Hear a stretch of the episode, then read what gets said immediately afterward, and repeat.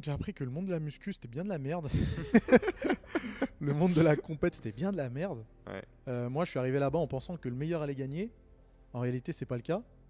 Et je suis arrivé en pensant que euh, dans certaines catégories, on pouvait faire les choses naturellement, euh, ce qui n'est pas le cas. Et c'était un petit peu ça la logique de la formation de coach. C'est Ouais. que le diplôme de coach, il sert à rien. Je suis désolé de le dire, mais je le répète face caméra, il sert à rien. Le premier jour de stage dans ma salle de sport, je suis allé voir le patron, je lui ai dit, euh, moi, je veux bien bosser en tant que salarié quand je finis mon stage, mais mon délire, c'est de reprendre ta salle. Parce que demain, tu peux rencontrer la plus grande star du monde et te dire euh, on vaut la même chose? Oui. Ouais. Ouais, peut-être que je délire complètement, hein, mais tu me dis demain, euh, On verra ça plus tard. euh, Nassim, t'as les capacités d'être président de la République Euh, Ouais, carrément, ouais. Hello les amis, j'espère que vous allez bien et que vous êtes en super forme. Aujourd'hui, on a la chance, la grâce de Dieu d'être chez Nassim Saïli. N'exagérons rien. hein. Merci beaucoup de m'accueillir, de nous accueillir dans ton salon. Avec plaisir. C'est un vrai kiff, euh, c'est ce que je disais juste avant, euh, d'être euh, eh bien dans, ce, dans, dans ton décor, dans ton univers, dans ton monde, euh, d'avoir cette salle de sport magnifique dans laquelle, à mon avis, n'importe quel passionné a envie de s'entraîner tous les jours. Et également dans le décor devenu très euh, euh, famous sur YouTube maintenant. euh. Bah ouais, on l'a vu sur pas mal de vidéos. hein. Mais tu sais, c'était un peu le- la logique de faire un comme un, deuxième chez moi. Bah ouais, bien sûr. C'est je voulais que cet espace euh, un peu accueil euh, me serve euh, comme si j'étais dans mon propre salon. Grave. C'était important de se sentir bien dans son environnement de travail. Complètement. Et, et c'est ce que je disais en arrivant tout à l'heure. Je pense que c'est le, le- le rêve de tout passionné de pouvoir se créer sa gym, son bureau, Ah ouais. tout mélanger. Ah et là, il y a tous tes univers, quoi. C'est un luxe ouf et ça a vraiment changé ma façon de travailler depuis que, depuis que j'ai ça. Eh ben, c'est top et c'est un vrai plaisir d'être dedans. Nassim, tu sais, on a un et demi euh, sur euh, nos interviews. C'est les entrepreneurs Instagram. C'est les entrepreneurs Yes. qui te disent que tout est beau, tout est euh, joli, magnifique et que dans l'entrepreneuriat, c'est facile. Il suffit de faire des placements de produits sur Insta pour gagner sa vie. Si c'était aussi facile. hein. Exactement. Tu m'as énormément inspiré à travers euh, ton parcours, à travers ce que tu as construit, à, par- à travers ce qu'on voit et à travers tout ce qu'on voit pas.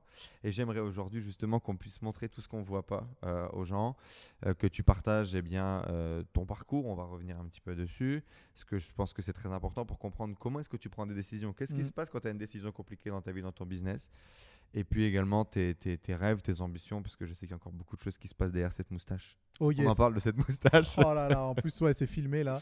La moustache incroyable. Ah, magnifique. C'est marrant J'ai préparé que- des petites questions, bien évidemment. Trop bien. Tout ça, j'en parle pas beaucoup, hein, donc euh, ça va être cool de pouvoir aborder ça. euh, en- Grave. Et, et je me suis dit que euh, avec un peu de chance, tu ne saurais pas me refuser parce que justement, je sais à quel point le développement personnel te passionne. On en a déjà beaucoup parlé, mais euh, là, ce sera une vision un peu différente, je pense.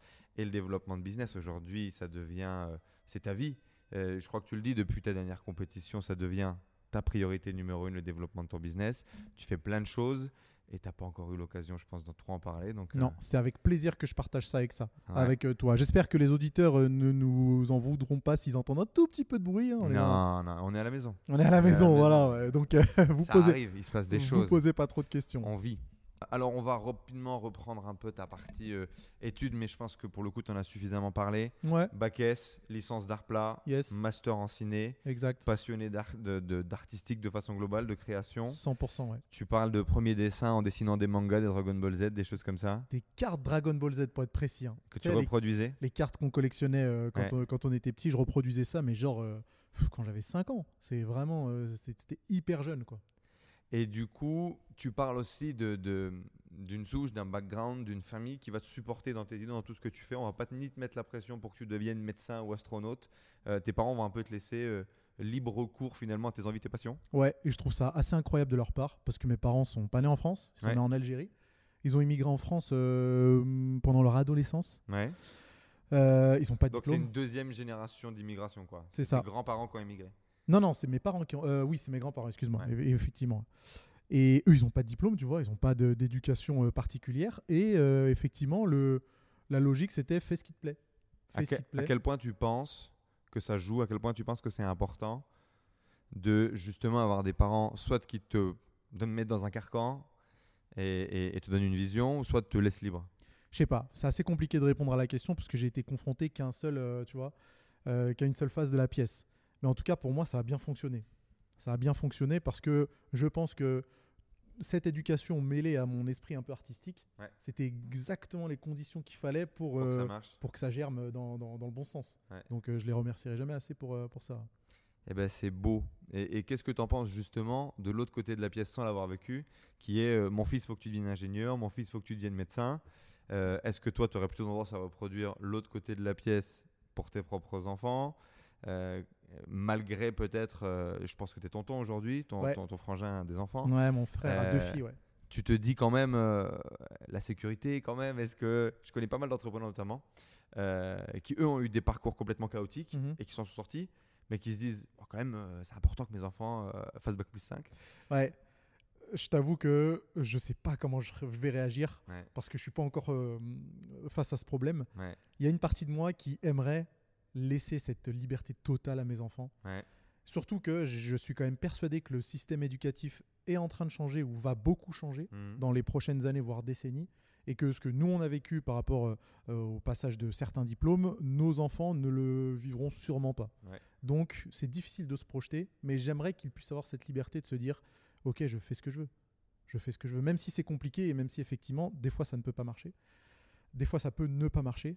Euh, donc, donc euh, voilà. moi j'ai- vraiment de double discours par rapport à ça genre euh, lancer un jeune à 18 ans dans l'entrepreneuriat plutôt que de lui faire continuer les études ça peut être un suicide Ouais, et en même temps ça peut être la plus belle opportunité de gagner 10 ans pour lui c'est un méchant risque. il n'y a pas de, Il n'y a pas de bonne pas réponse. de bonne réponse Non, malheureusement c'est- ça, c'est clair. Tu vas pas finir ton master, tu Mm. vas basculer en BPGEPS fitness et muscu. Ouais. Tu vas donner des petits cours de zumba à, à- à nos grands-mères favorites. Oh là là, les cours collectifs, quel cauchemar. C'était pas ta cam? Ah non, je détestais ça, mais euh, Par contre, choix stratégique déjà à ce moment-là. en fait, la salle où j'ai fait mon stage, qui est maintenant ma salle, Ah ouais? Ouais, T'as le- racheté euh, c'est ça. Le, le patron m'a dit à l'époque, si tu passes pas le- la mention fitness, je t'embauche pas. Si tu la Ok. passes, je t'embauche après ton stage. J'ai dit bon vas-y, euh, je vais me faire violence. Au final, c'était pas si désagréable que ça, mais c'était pas le truc qui me passionnait. mhm, Donc euh, je l'ai fait. J'ai donné des cours collectifs pendant euh, 18 mois, je crois. Quand même. Ouais, quand même. Euh, et puis ça m'a quand même euh, permis de mettre un pied vraiment dans le, dans le, dans le fitness. Dans le truc. Ouais. Tu te lances dans le fitness, dans le sport d'abord pour toi, euh, sous l'inspiration de, de- de ton grand frère. Ouais. Euh, comme je pense euh, beaucoup de gens qui sont des petits frères peuvent connaître cette inspiration qu'on peut avoir pour son grand frère. Sauf que ça va matcher. Quand est-ce que tu te dis que tu pourrais en vivre? Ça, c'est une excellente question. Je pense que les deux premières années, c'était vraiment de la découverte. On allait à la salle avec mon frère, on n'y connaissait mais absolument rien. Mhm. On savait même pas que ça pouvait être un métier. Vraiment, on sortait de nulle part. Euh, c'était un environnement totalement nouveau pour nous parce que bon, mon père il faisait pas de muscu, ma mère non plus. Personne s'était inscrit en salle de sport. Vraiment, on- c'était un, un truc totalement nouveau. Je pense qu'à partir de la troisième année, parce que j'avais commencé à bien progresser, je me renseignais de plus en plus et je commençais à capter qu'il y avait peut-être quelque chose à faire Un marché potentiel. un marché potentiel. Et surtout, je passais mes journées sur le site bodybuilding.com. Ouais. Et je les voyais poster de plus en plus de contenu vidéo. Ça, c'était en 2009. hein. Donc euh, ça remonte. Et bodybuilding.com, c'est un peu les pionniers du, du contenu muscu Tu sais qui les a rachetés aujourd'hui? Non. C'est Ty Lopez. C'est pas vrai. racheté bodybuilding.com. C'est inspirant de fou. hein. Ah ouais, alors là, c'est grosse révélation. C'est fou. Et ben, j'ai passé des nuits, des nuits, euh, des journées et des nuits dessus. Et c'est à ce moment-là, je pense, où je me suis dit, ah mais attends, d'une, ça me passionne, j'ai fait beaucoup de progrès, les gens à la salle commencent à me, donner plein de euh, à me demander plein de conseils. Pourquoi j'irais pas creuser un petit peu le, le truc sans savoir que quelques années après, j'allais faire des vidéos sur YouTube Ouais. Mais c'est là où ça a commencé à germer. En te disant, du coup, coach salarié, c'est le premier truc qui vient. Coach salarié dans une salle. Non. Non. Le premier délire, quand j'ai commencé Monter mon... ta salle. C'est ça. Quand j'ai le premier jour de stage dans ma salle de sport, je suis allé voir le patron, je lui ai dit euh, moi je veux bien euh, bosser en tant que salarié quand je finis mon stage, mais mon délire c'est de reprendre ta salle. Est-ce que c'est symbolique que quelques années plus tard, tu la reprennes? Carrément. Et en fait, on s'entend tellement bien, on s'est tellement bien entendu, on s'entend tellement bien encore aujourd'hui que euh, c'est une histoire c'est une, une histoire de dingue. Donc le but c'était ça. Mon but c'était pas faire de coach, pas fa- faire coach et être employé. Mon but c'était avoir ma propre salle. J'idéalisais un petit peu ça à l'époque en Bien pensant sûr. que c'était un truc de dingue d'avoir une salle. Là, tu peux passer ta journée à la salle, euh, Exactement. discuter avec des gens passionnés, Exactement. gagner ta vie. C'est ça, j'idéalisais ça. Euh, mais en tout cas, c'était le goal. Hmm. C'était pas de faire, c'était pas forcément de faire coach. Je sais que ça allait être une étape, mais c'était pas de faire coach. Comment est-ce qu'un euh, petit-fils euh, d'immigrés euh, passionné de dessiner des mangas se dit je vais être entrepreneur et je vais avoir une salle? Pour moi, il n'y avait pas d'autre solution. La faute à Arnold Schwarzenegger. Et je le dis très sérieusement. Quelle année tu commences à suivre son taf à lui, son inspiration, sa vision? Bon, Arnold Schwarzenegger, j'ai vu, je regarde des films de lui depuis que je suis né. Ok. Littéralement, je suis né en 87. Et je pense que Conan le sur, barbare et ce, je pense que sur truc. TF1 le dimanche en 87, il devait y avoir Conan le barbare.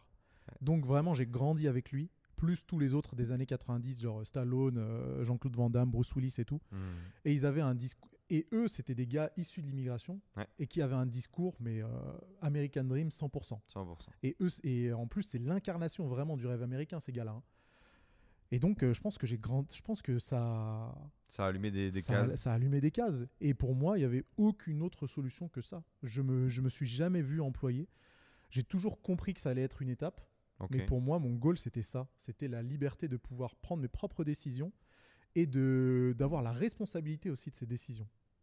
À ce moment-là, du coup, dans le terreau dans lequel tu grandis, c'est quoi la valeur argent? C'est quoi la valeur travail? C'est quoi gagner beaucoup d'argent? Alors, ça va peut-être te paraître euh, complètement bizarre, ou euh, même à ceux qui nous écoutent ou ceux qui nous regardent. Pour moi, il n'y avait pas de question d'argent. Pour moi, c'était la passion. D'accord C'est tu bosses de ta passion et tu produis des trucs qui te passionnent. Ça, c'était le goal. C'était le goal. Je veux faire des trucs que j'aime. Alors, je savais pas exactement ce que j'aimais à l'époque, mais je voyais tous ces gars qui euh, travaillaient, enfin, qui vivaient de leur passion. Mhm. Je me disais, mais attends, mais c'est fantastique. Le mec, il fait de la muscu, il fait des films, euh, c'est trop bien. C'est- Il a l'air de, il a l'air de kiffer sa life. Je veux exactement la même chose. Sans me dire, je vais être millionnaire, je veux gagner des tonnes d'argent. Euh, C'était plutôt l'aspect passion. Et, quand est-ce que tu as commencé à conscientiser l'argent aussi? Plus Euh, tard? quand, ouais, c'est surtout quand j'ai réalisé que euh, Une salle de sport, ça coûtait de l'argent. exactement, de toute façon, euh, il allait falloir des sous. Il nous en fallait. Il nous en fallait, et puis que les deux allaient de pair en fin de compte. Mhm. Je me voyais pas vivre de ma passion et de d'être limité par l'aspect financier parce que j'ai des projets que je veux réaliser et que qui demandent un petit peu de sous, voire même beaucoup de sous. Donc les deux se sont liés, je pense, quand moi j'étais adolescent Et j'ai réalisé que bon, euh, j'ai envie d'être patron, j'ai envie de vivre de ma passion, mais il va falloir quand même développer un petit peu le truc pour euh, être le plus libre possible. La décision, c'est 16, 17, 18. Je pense même un tout petit peu avant, plutôt vers les 14 ans. Ouf. Ouais, plutôt vers les 14 ans où je me suis dit putain, ok, euh, il va vraiment falloir à commencer à organiser le truc un petit peu plus intelligemment et à te sortir les doigts du cul en fait. Tu étais plutôt euh, un gamin social, tu étais plutôt un gamin extraverti, intro, introvertiste et introverti. Introverti 100%. Ok. 100%. Je me rappelle très bien de mon caractère à l'école. Je jouais pas mal aux jeux vidéo. Ouais. Euh, mais surtout, j'ai un grand frère qui m'a mis à la musculation, Mhm. mais qui lui était le gars populaire de l'école. Ok. Tu vois, le joueur de football américain dans les séries américaines, Ouais. c'était mon frère. Il sortait avec la plus jolie fille du lycée. Personne l'embrouillait. Quand quelqu'un l'embrouillait, il se prenait une patate dans la tronche. Et moi, du coup, pendant toute ma scolarité, on m'a appelé. Le petit frère de ton frère. Mon frère s'appelle Kader. On m'appelait Petit Kader. Mon prénom, on le savait pas. On le connaissait pas. Et moi, ça m'allait bien parce que j'étais largement timide avant de commencer la musculation. Ok. Tu Donc, te euh, mettais dans son sillage. ouais, ouais, ça me. Quand est-ce que tu as pété ça? Parce qu'aujourd'hui, tu es quand même confiant dans beaucoup de choses, dans beaucoup d'aspects de ta vie. En tout cas, en tout cas c'est ce qu'on Ouais. voit. Il y a eu deux étapes. La première, c'est quand il est parti du lycée, quand il a eu son bac. Forcément, j'étais tout seul. Fallait que tu prennes ta place. fallait que je prenne ma place. Donc on a commencé à apprendre mon prénom. Et la deuxième, c'est quand euh, j'ai commencé la muscu. Ok. Parce que vraiment, la muscu, euh, ça a changé quand même pas mal de trucs. Ouais. Et puis le fait de le faire avec mon frère, parce que même si euh, je dis mon frère c'était la star, moi on m'appelait comme ça, on a une relation de fou. Euh, tous les deux, on s'entend trop, trop, trop bien. Euh, donc le fait de commencer la muscu avec lui aussi, ça m'a permis de me. Tu vois. Vous êtes que deux dans la famille? Non, j'ai une petite sœur. Petite sœur aussi. Ouais, une petite Ok. sœur. J'ai un déclic qui m'a bien plu. S'ils peuvent le faire, moi aussi. Tu parles de YouTube là? Ouais. Euh, J'ai peur de dire que j'avais, j'ai toujours eu la confiance de me dire que. Enfin, je me suis jamais posé, j'ai jamais douté. Je Ok. me suis jamais dit euh, ah putain peut-être que je vais le faire, peut-être que ça va pas marcher. Pour moi, c'était une évidence que si jamais tu mets, euh, bah, tu mets l'énergie nécessaire à effectuer quelque chose, je vois pas pourquoi ça, se marcherait passe. pas. Ouais. Cette confiance-là, elle te vient d'expériences passées ou elle te vient d'un truc un peu naturel, inné? Je pense qu'il y a une part d'inné et je pense encore une fois qu'il y a cette part de euh, pop culture des années 90, Ok. du quand on veut on peut. Qui a vraiment. euh, qui, maintenant avec le recul, hein, on a un peu moins cette manière de réfléchir, je pense. hein. On pourrait même trouver ça carrément euh, kitsch euh, Cliché. et cliché. Mais bon, j'ai grandi dans cette période-là et moi, ça m'a bien servi. Il y a vraiment une grosse vague, tu sais, euh, développement personnel, euh, dont tu fais partie, dont on ressent même à travers ton contenu, à travers euh, tes podcasts. Ouais, tiens, je voulais démarrer en disant là, on discute. Pardon, je me suis trompé de chaîne, mais c'était un peu l'idée. Et, et- et effectivement, tout ça te paraît naturel. Tu as grandi ça, Ouais. année- enfant des années 90, on va dire, même si tu fin 80. Euh, Aujourd'hui, ça fait tout de suite euh, motivational speaker, euh, Tony Robbins du cheap, arrête un Ouais. peu tes conneries. Ouais.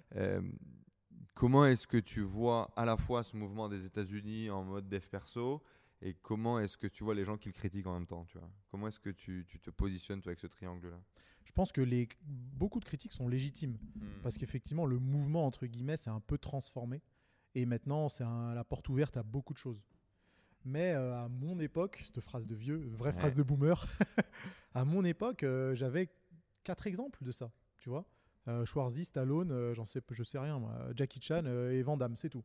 Donc, j'étais pas tant confronté à ça, juste assez pour me le mettre dans la tête, mais pas assez pour être complètement ino- inondé de ce genre de, de Ouais, ouais. contenu et de me dire, euh, attends, c'est quand même un peu cheap ce qu'ils disent, je vois pas pourquoi je les écouterais. Maintenant, c'est un peu différent Ouais. vu que tout le monde peut s'exprimer sur le sujet et qu'il y a sûrement aussi beaucoup plus de success story, le message se dilue un petit peu et effectivement, il y a un peu de recul à prendre dessus. Typiquement, euh, là on discute, euh, David Laroche, Ouais, euh, je te sens comme un enfant au musée de la photo, toi qui es passionné de photo. On sent vraiment une énergie folle chez toi de, de, de, de- de creuser la conversation avec le mec, les études, Ouais. le truc, sa réflexion, sa, sa- sa façon de penser. Il, il représente quoi aujourd'hui pour toi un, un David Laroche qui est quand même assez controversé, qui Ouais. Est certes au top de l'industrie coaching dev perso, et en même temps il y a beaucoup de gens qui l'insultent de charlatan. Ça, il, représente quoi pour toi? Comment est-ce que tu le vois? Bah déjà, euh, on est un peu sur la même longueur d'onde parce qu'on vient de la même époque encore. hein. Mhm. Je crois qu'on a le même âge d'ailleurs. Euh, il me semble qu'on est, on est né la même année.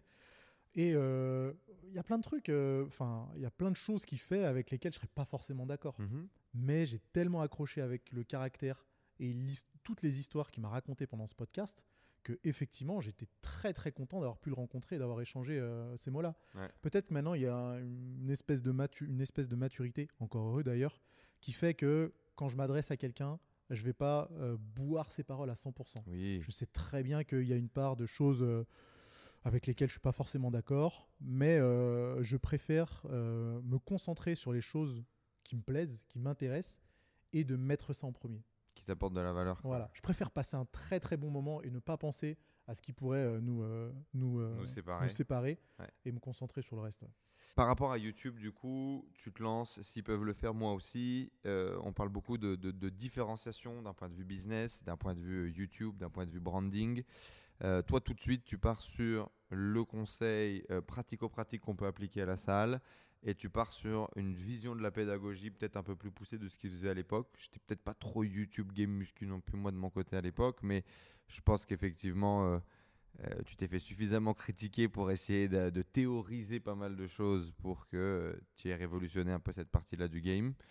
Ça t'est venu naturellement? C'était évident pour toi? Ça a été réfléchi? Est-ce qu'après coup, tu vois la réflexion ou Comment ça s'est fait? C'était évident parce que c'est mon caractère. Hmm, Et je fonctionne comme ça avec absolument tout. C'était la même chose quand j'étais en fac d'art plastique, c'est la même chose quand je faisais mes petits, euh, mes, euh, mes- mes petits projets artistiques. Hmm, J'ai toujours eu euh, cette rigueur et la recherche.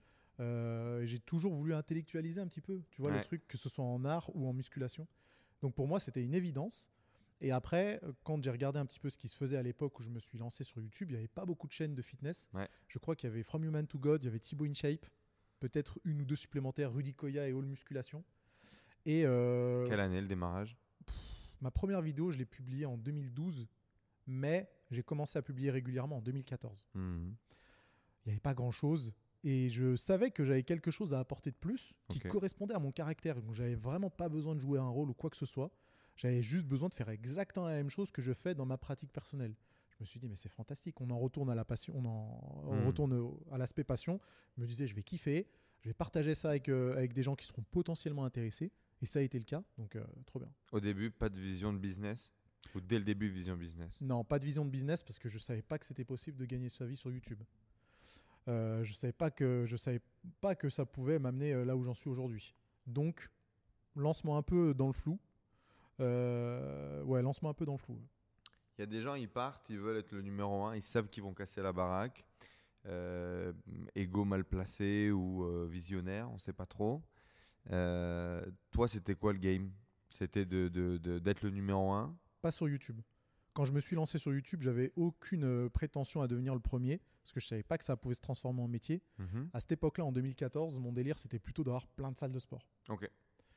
Euh, c'était d'avoir plein de salles de sport et de pourquoi pas euh, me débrouiller dans la compétition en fitness. Ça a vite changé après. Ouais. Mais YouTube, euh, c'était encore trop jeune pour que je puisse me projeter là-dessus. Ok. Donc, t'as pas d'ambition particulière sur YouTube? Non, Ok. non. Et C'est venu un peu plus tard, ça.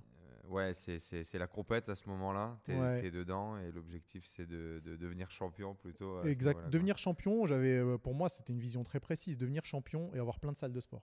Hmm. Pour moi, c'était le business model euh, euh, rêvé entre guillemets.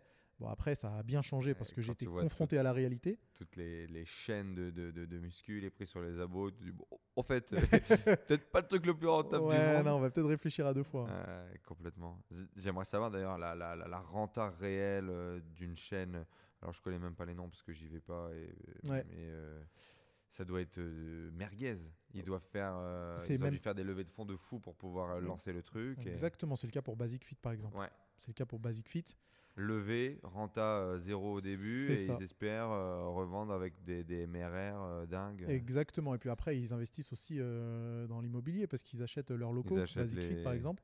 Ouais, ils veulent faire un modèle à McDonald's et gagner de l'argent sur l'IMO. T'as tout compris. Ouais, d'accord, ok. Et, et du coup, ce qui est un autre game, parce que la levée de fonds, c'est encore un autre game. Ouais. Peut-être on en parlera après. J'imagine que tu dois avoir deux, trois trucs sous le tapis euh, à lever. Ta première vente, elle s'est passée comment? Ma première vente, elle s'est passée comment? Pff, Ça remonte un petit peu. Euh, Vente de coaching? C'était alors bah ça dépend de quoi on parle Mhm. parce que effectivement j'ai fait du coaching à distance entre 2012 et 2015 et euh, je dirais que ma première vente c'était fin 2015 avec un programme de musculation euh, clé en main. C'était pas du suivi personnalisé. C'est vraiment ce qui a lancé mon business de coaching en, de En ligne. coaching en ligne entre guillemets. Coaching physique, du coup? Non, c'était pas physique. Et coaching vraiment physique, t'en as, t'en as vendu, t'as fait des clients? Ouais, j'ai fait des clients mais pas tant que ça Mhm. parce que c'était pas quelque chose qui me passionnait qui t'intéressait. Ouais. Ok. Donc j'en ai fait pour vivre euh, à la fin de mon diplôme, à la fin de mon BPGEPS en 2011. Mais j'ai j'ai pas vraiment euh, poussé ça. Donc 2015, là Ouais. c'est le premier programme que tu lances, Ouais, Fitmass c'est ça. et page ClickFunnels. C'est C'est arrivé dès le début, dès 2015 Euh, directement. Le programme Fitmass a été directement vendu comme ça. C'est beau. Ouais. Et gros succès sur le programme Fitmass. Parce que j'avais quand même une euh, petite communauté sur YouTube. Je Ouais. pense que j'avais déjà dé- dépassé les 100 000 abonnés. Ouais. Je te dis 2015, mais c'était peut-être plutôt début 2016. Enfin bref, à quelques mois d'intervalle. Mhm. Euh, donc gros succès. Et c'est à ce moment-là où tout a changé, vraiment. Bah oui, parce qu'il y a de l'argent qui commence à rentrer, Absolument. donc des moyens supplémentaires, des possibilités, tu vois les choses différemment. Quoi. Exactement. Mhm. Donc euh, c'est là où l'activité a vraiment basculé. Justement, c'est intéressant. Tu vas du coup euh, utiliser euh, ClickFunnels. Donc ClickFunnels a un outil américain qui permet de faire des tunnels de Mhm. vente, etc. Ouais. Très inspiré du coup d'un modèle euh, très marketé américain. On vous invite à des événements de 12 000 personnes, on vous montre des mecs avec des grosses bagnoles, des Lambo Co, et on vous dit euh, vendez des PDF en ligne et vous ferez comme eux. Euh, c'est qui tes inspirations d'un point de vue marketing muscle game? Alors, pour tout te dire, Mhm. toute la partie marketing, j'y ai pas touché. Intéressant. J'y ai pas touché parce qu'il s'avère que un ami d'enfance Mhm. se lançait là-dedans. Enfin, s'était lancé là-dedans il y a déjà pas mal d'années. Et on s'est retrouvés à tout hasard, comme ça. On a discuté un petit peu. Qu'est-ce que tu fais, machin? Ouais, moi j'ai une chaîne YouTube. euh, Toi, qu'est-ce que tu fais? Bah, euh, Je, je fais fais des du- funnels. je fais du marketing en ligne, etc. Et c'était, euh, je dirais pas que c'est un, un hasard qui fait bien les choses, mais c'était un peu ça en fait. On s'est Ouais. retrouvés un petit peu comme par hasard, alors qu'on allait travailler en boîte de nuit ensemble, Ok. truc qui avait rien à voir. Euh, il T'avais avait fait un peu de sécu, non? Non non serveur. Ah ouais. ouais, j'étais de l'autre côté du bar. Et euh, je m'étais inscrit quand euh, j'étais plus jeune, genre euh, en 2013, je pense, dans une salle pour faire du taekwondo. Ok. J'en ai pas fait très longtemps. Et lui faisait du karaté dans ce club-là. Ok. Donc bref, on, on se connaissait depuis très longtemps, on s'est retrouvés. Et puis on a décidé de bosser ensemble. Lui savait pas du tout ce que ça pouvait donner, moi non plus. Et puis ça a bien, ça a bien marché. Donc c'est lui qui allait chercher les inspirations aux US, c'est lui qui te proposait des, Absolument. des modèles, des façons de faire pour vendre de la formation. Absolument. Et toi, tu, tu valides tout Il y a des trucs où tu dis, frère, c'est un porte-corps Je valide absolument tout. Ok. Donc euh, vraiment, euh, j'étais pas du en mode euh, je fais mon programme de musculation, tu te démerdes pour le vendre. On, discutait vraiment comme si on était deux associés, alors que c'était pas le cas, mais on discutait vraiment comme deux associés pour faire le truc le plus quali possible. Parce que j'avais quand même des a priori négatifs sur le marketing en ligne. Pour moi, euh, c'est ça va être dur de dire ça, mais des fois, il y avait, euh, il y avait vraiment des charlatans. Ah, bien sûr. Parce que je n'étais pas renseigné sur le sujet. Je ne savais pas du tout ce que c'était. Et en discutant avec lui, en voyant ses méthodes de travail, en voyant qu'on gardait euh, l'éthique de proposer un bon programme de musculation que les gens pourront suivre et progresser, ce qui s'est passé, me suis dit, mais c'est trop bien. C'est lui qui te pousse à créer même le programme en ligne ou tu avais déjà le programme non, en le ligne programme en ligne était déjà tout créé. D'accord. Et Il ça, déjà- qu'est-ce qui te vient l'inspiration de créer un programme en ligne? Alors, euh, c'était au moment où ma communauté YouTube commençait à grossir. Ouais. Je me suis dit, comment je vais faire pour toucher un max de personnes sans faire du personnalisé? Parce que je ne peux pas faire du personnalisé euh, toute ma vie sur euh, des centaines et des centaines de clients. Grave. Et la logique, c'était, attends, je vais réfléchir à un format d'entraînement, un petit peu une espèce de méthode, pour que la- le plus de pratiquants puissent le suivre et avoir quand même un max de résultats. 80-20 quoi. C'est ça. Mm. Sans payer un coaching perso euh, sur trois mois qui leur coûterait euh, 900 balles. Ouais. Donc c'était ça la logique. Mais après, je savais pas quoi en faire.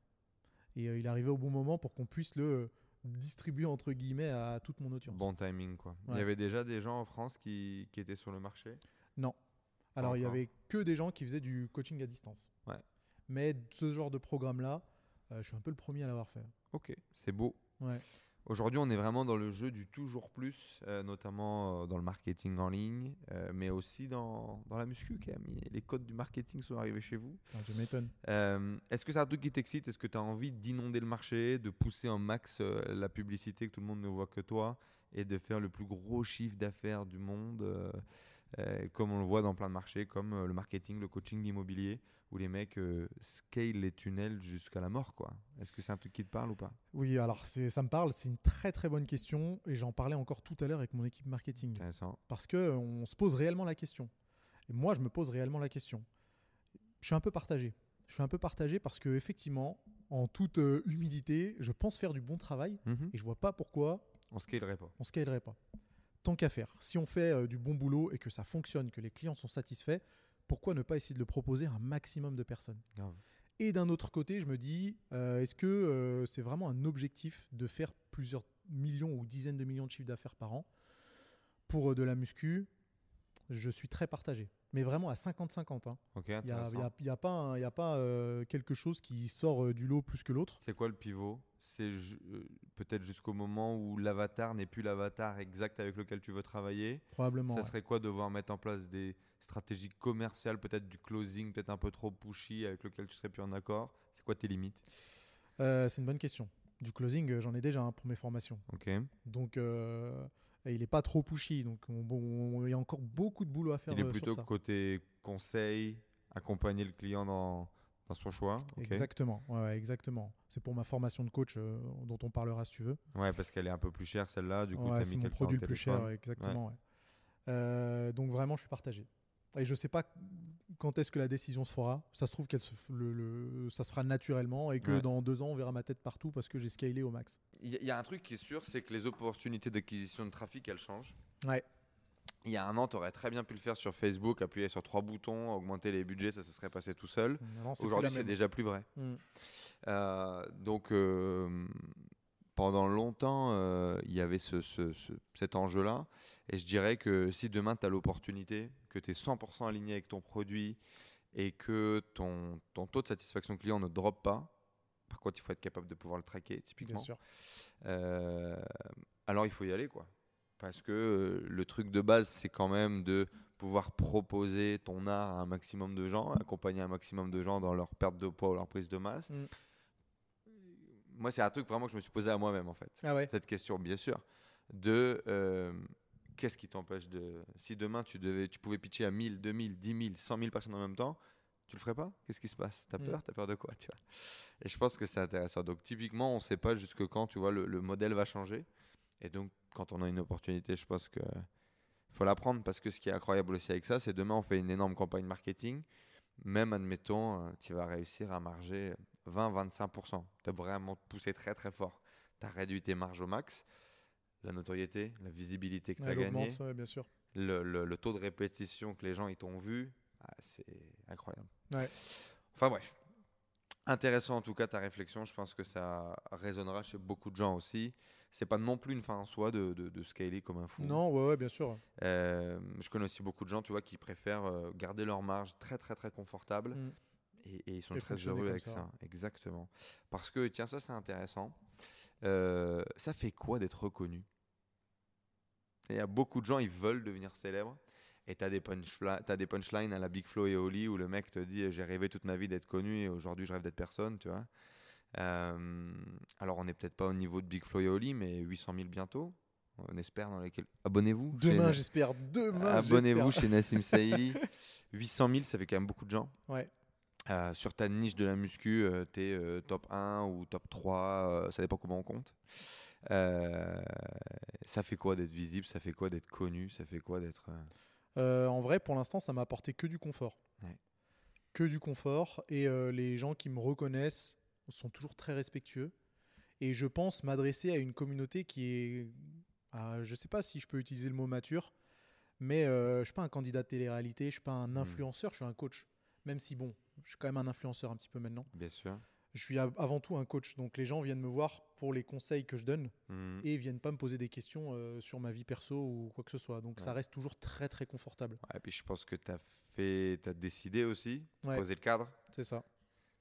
Je me Donc- souviens aussi d'une vidéo dans laquelle tu as dit euh, euh, Je suis pas votre pote, je suis l'entrepreneur, non? Il y en avait, y en avait une comme ça. un Bah ouais, je suis pas votre pote. Mais après, les gens qui viennent me voir euh, s'adressent à moi comme si j'étais leur pote. Je leur réponds de la même façon, tu vois, avec euh, en étant très ouvert parce que ça me dérange pas du tout. hein. Je suis Mm. très content que les gens me parlent comme s'ils me connaissaient. Mais après, je vais pas partager des choses que j'ai pas envie de partager avec, euh, avec ma communauté. Ça, c'est clair.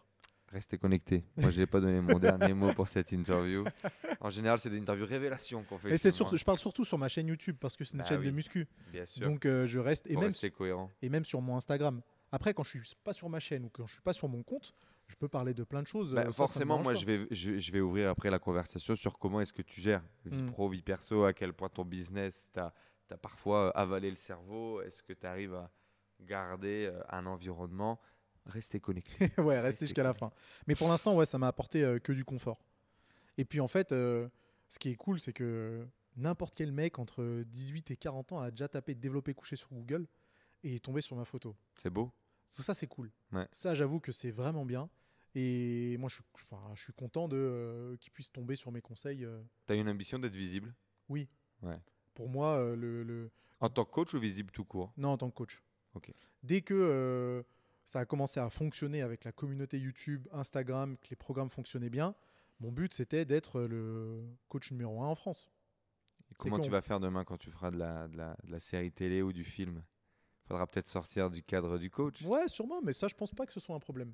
Ok. Je pense pas que ce soit un problème. euh, de la même façon que Schwarzenegger euh, l'a fait, euh, je pense pas que ce soit si difficile que ça de basculer euh, d'une activité à une autre. Ça reste ton goal? Ça reste un goal? Bah, ça reste un goal parce que j'ai quand même j'ai plusieurs passions en fait. La muscu en est une, mais il y en a d'autres. Et et en fait, je me vois bien arriver à réaliser tout ça. Qu'est-ce qui fait que. Il y, a- y a un truc, tu sais, c'est euh, comment créer l'impossible dans sa vie. J'aime bien le partager dans les interviews. Mhm. Et, et l'idée, c'est d'aller chercher des gens qui, justement, ont construit des trucs qui paraissent incroyables pour le commun des mortels.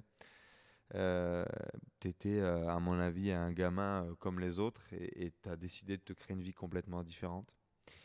Et justement, aujourd'hui, et c'est le cas chez beaucoup d'entrepreneurs ou de gens qui arrivent à créer un truc dans leur vie, un truc qui se débloque et après, euh, c'est le bordel, quoi. Tu vois, tu Ouais. finis à la télé, sur Netflix ou je sais pas quoi.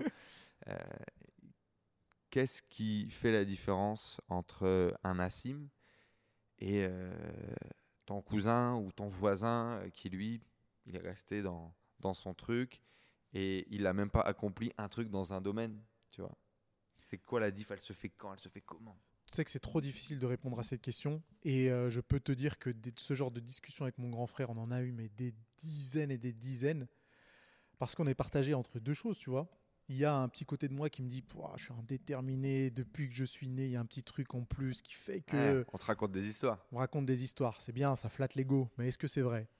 Euh, probablement pas il y a une autre partie de moi qui me dit oh, mais en fait euh, c'est de la chance hein, c'est une accumulation d'opportunités des bonnes rencontres au bon moment et euh, je suis un petit peu un chanceux euh, euh, que toutes les planètes se soient alignées au bon moment pour que je puisse accomplir ça Mais statistiquement, ça peut pas être que de la chance non plus. Statistiquement, ça peut pas être que de la chance, mais ça peut pas être non plus que un talent qui sort de nulle part. C'est clair. Donc effectivement, on est un peu entre les deux.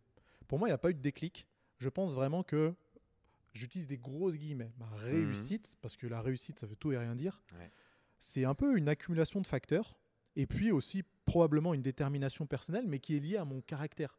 Tu vois, je m'imagine pas plus déterminé qu'un autre, je m'imagine pas plus intelligent qu'un autre. Mais avec les conditions dans, laquelle- dans lesquelles j'ai grandi, bah on a eu, euh, tu vois, le- la petite recette de cuisine qui a bien fonctionné. Tu as saisi des opportunités Ouais. qui ont fait la différence? Bah ouais. J'ai eu un entourage aussi euh, qui m'a soutenu. J'ai eu des parents qui m'ont éduqué d'une de telle façon. J'ai eu un grand frère qui m'a fait découvrir la muscu. Donc tu vois, il y a eu, en fait, c'est un mix, euh, c'est un mix des deux. Est-ce que tu as en souvenir un moment où tu te jettes une prise de risque? Non. Jamais. Non, parce que ça a, ça a été, toujours été assez s- ça a soft été- dans ta assez, croissance? ça a été assez graduel. Hmm. Et il n'y a pas un moment où je me suis réveillé un matin, je me suis dit, Ah, ça y est, ma vie change aujourd'hui. Hmm. Ça a été plutôt, euh, plutôt graduel. Tout le monde aussi, euh, C'est moins sexy, hein, mais euh, c'est la réalité. Bien sûr. Il y a ce truc où euh, ouais, ça doit être fou euh, quand tu as un million d'abonnés ou quand tu as un million d'euros.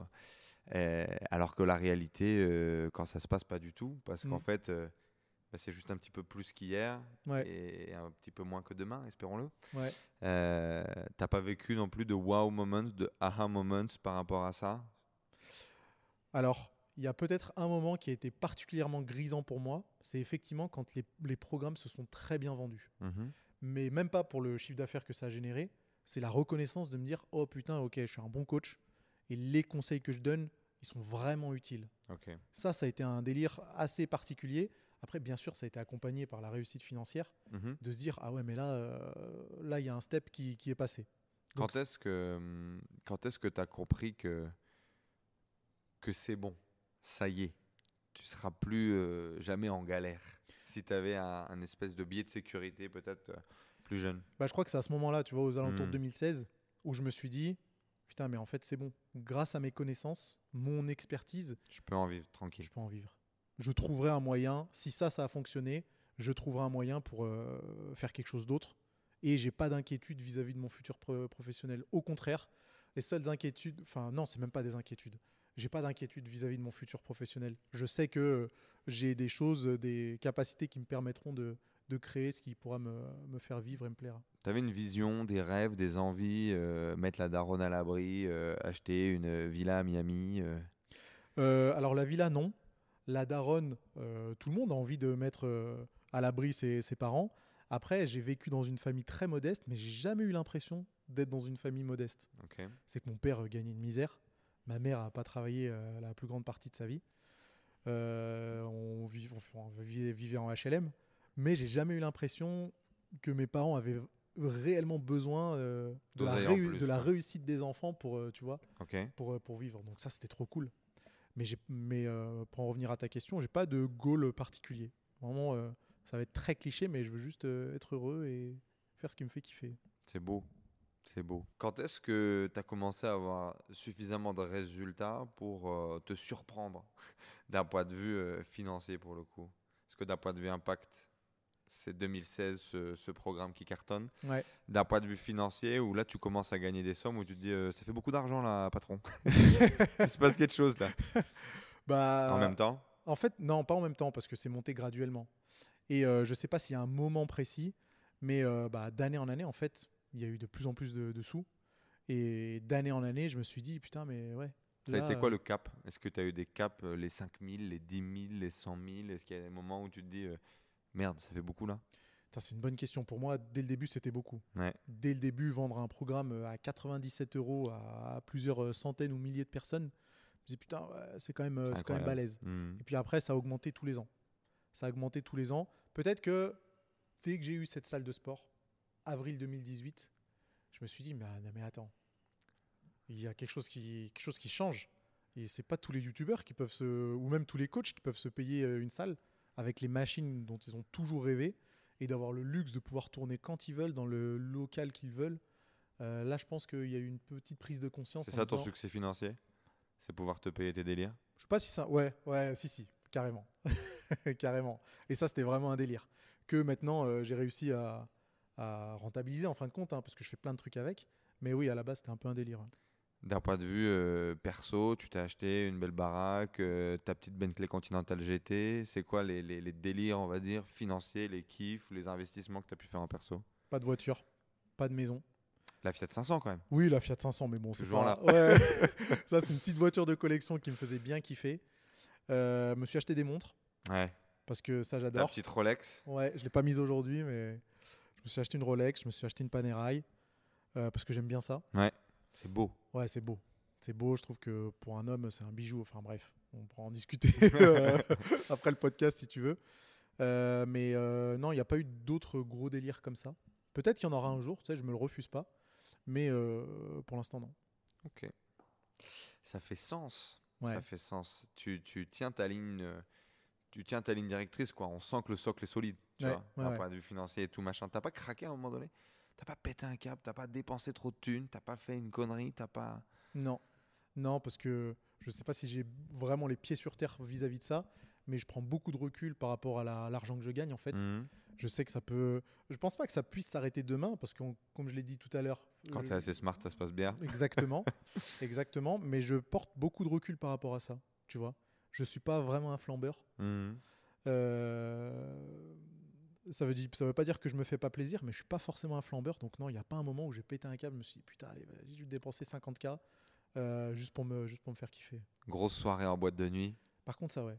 Ouais? Bah, En fait, je suis plus à dépenser mon argent dans des expériences plutôt que dans des, dans des, des objets pour appeler Mais je ça. t'imagine pas en boîte de nuit par contre. ça.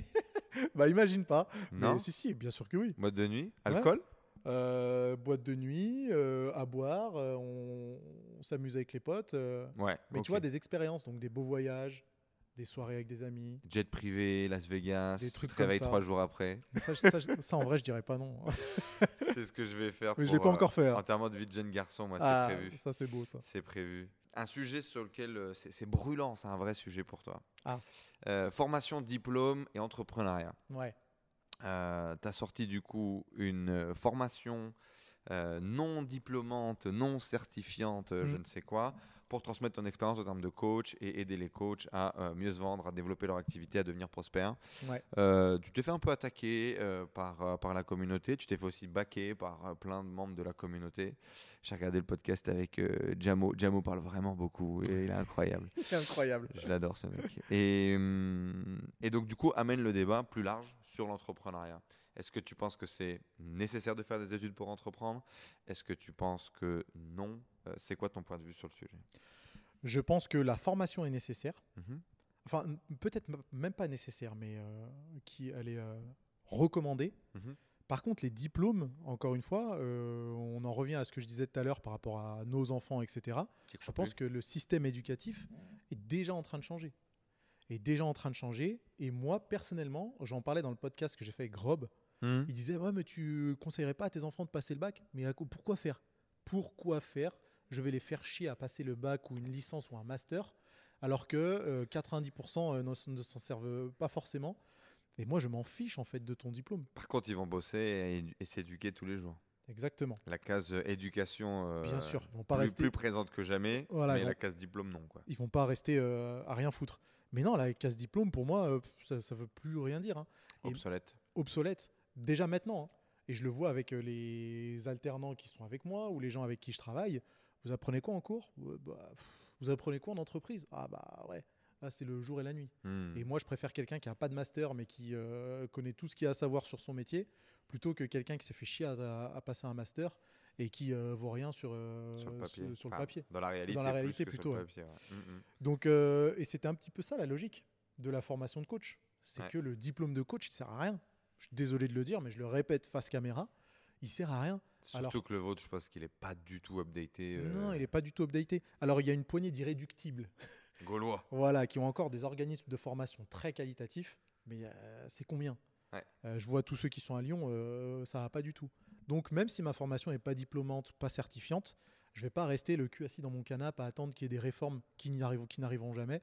Je fais le truc et moi, mon but, il est clairement assumé. Je veux que ma formation elle ait tellement de succès que Jeunesse et Sport, ils ne pe- ils peuvent pas, ils peuvent pas fermer les yeux. Et ils prennent Ils conscience se bougent que le cul ils se en se bougent le disant s'il y a euh, 1000, 2000, 3000 personnes qui ont travaillé avec Nassim, peut-être qu'il faudrait qu'on réfléchisse à faire changer le truc. Exactement. Donc euh, c'est ça la logique. Je j'attends- pas voulu jouer dans les règles? Parce qu'aujourd'hui, avec toute l'infrastructure, le, le- le boulot que tu fais, tu aurais très bien pu te démerder pour choper une certification, un truc, un machin. Oui, en 2017 euh, ou peut-être 2018, j'ai pensé à monter un organisme de formation pour faire passer des BPGEPS. Mhm. C'est la croix et la bannière. Grave, de ouf. Surtout à Lyon, parce qu'à Lyon, c'est un peu la guéguerre des organismes de formation. Si Nassim Saïli, qui a à l'époque 500 000 abonnés sur YouTube, ouvre un BPGEPS, euh, ça va leur faire un petit peu mal. Ouais. Et je peux te dire qu'ils auraient mis des bâtons dans les roues pour la création de l'organisme de formation.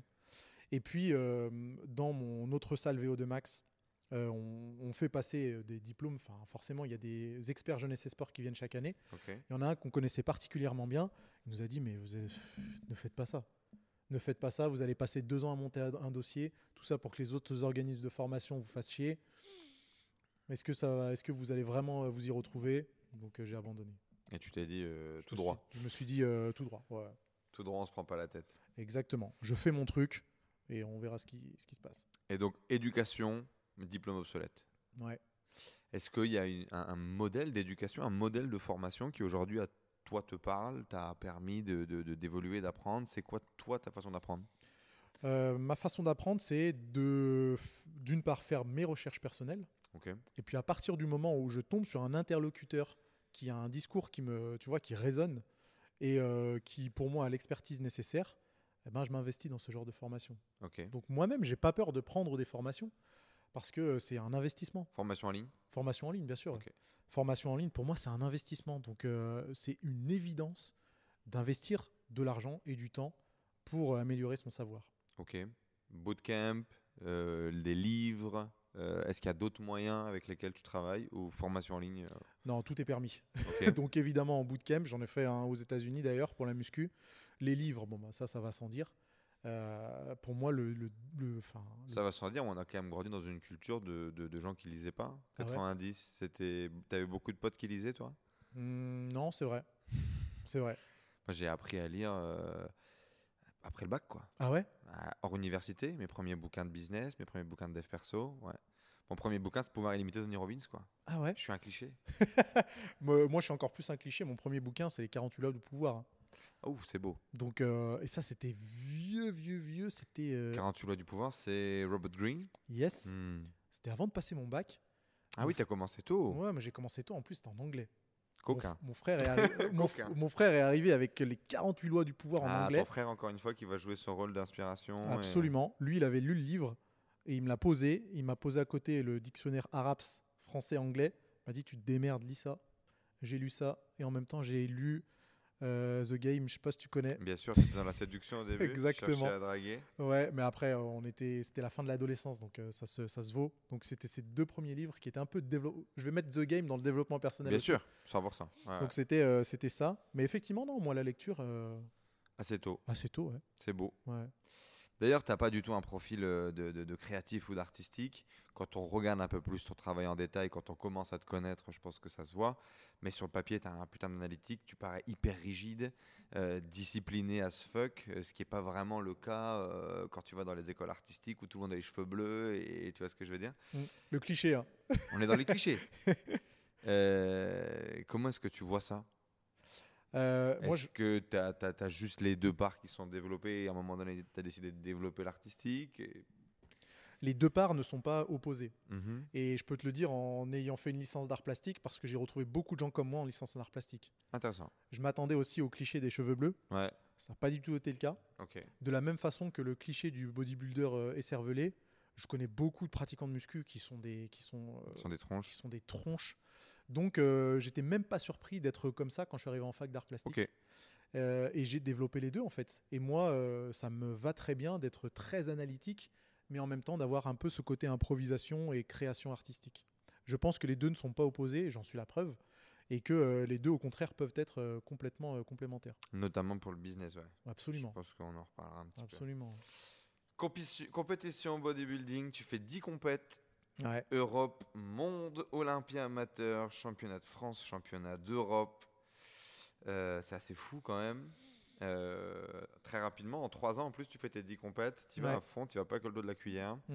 Euh, C'était ton rêve, tu l'as dit tout à l'heure. Qu'est-ce que tu as appris à travers cette poursuite de, de- de ce rêve?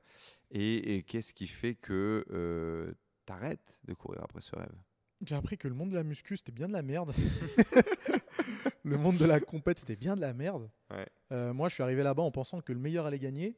En réalité, c'est pas le cas. Et je suis arrivé en pensant que euh, dans certaines catégories, on pouvait faire les choses naturellement, euh, ce qui n'est pas le cas. Tu savais que du coup, forcément, en tant que passionné qui traîne sur bodybuilding.com, qu'il y a une partie dopage, mais tu t'étais dit, ok, il y a certaines KT où les mecs sont clean. Absolument. C'est ce Et, que ça, je me et ça disais. se disait Ou c'était ton avis à toi uniquement C'était mon avis à moi. Ouais. C'était mon avis à moi. J'étais, j'étais très conscient quand j'ai commencé les compètes hein, que les bodybuilders, Mister Olympia et tout, ok, stéroïdes, euh, stéroïdes à fond. Euh, par contre, c'est, à c'est quand je me suis mis à faire de la compète, c'est l'époque où la catégorie men's physique a été créée. Et je me suis dit, putain, mais les critères, ils correspondent à ce que je suis en fait. Un gars naturel qui veut atteindre son potentiel max sans prendre de stéroïdes. Pas resté naturel très longtemps cette catégorie. C'est vite, c'est vite parti en vrille, ouais. Ouais. C'est vite parti en vrille. Et c'est là où j'ai déchanté. Je pensais que la catégorie allait rester ce qu'elle est, ce qu'elle était, pardon, quand elle a été créée. Euh, et si ça avait été le cas, j'aurais pu être très compétitif. Mais ça a vite changé.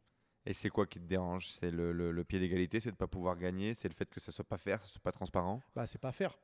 Moi, j'aurais préféré que tout le monde joue le jeu et euh, essaye de devenir le meilleur euh, naturellement. Bon, c'est peut-être c'est peut-être de l'utopie, mais je voyais le délire comme ça, moi. Et les compètes nati, ça t'a pas appelé, ça t'a pas attiré, ça t'a pas excité?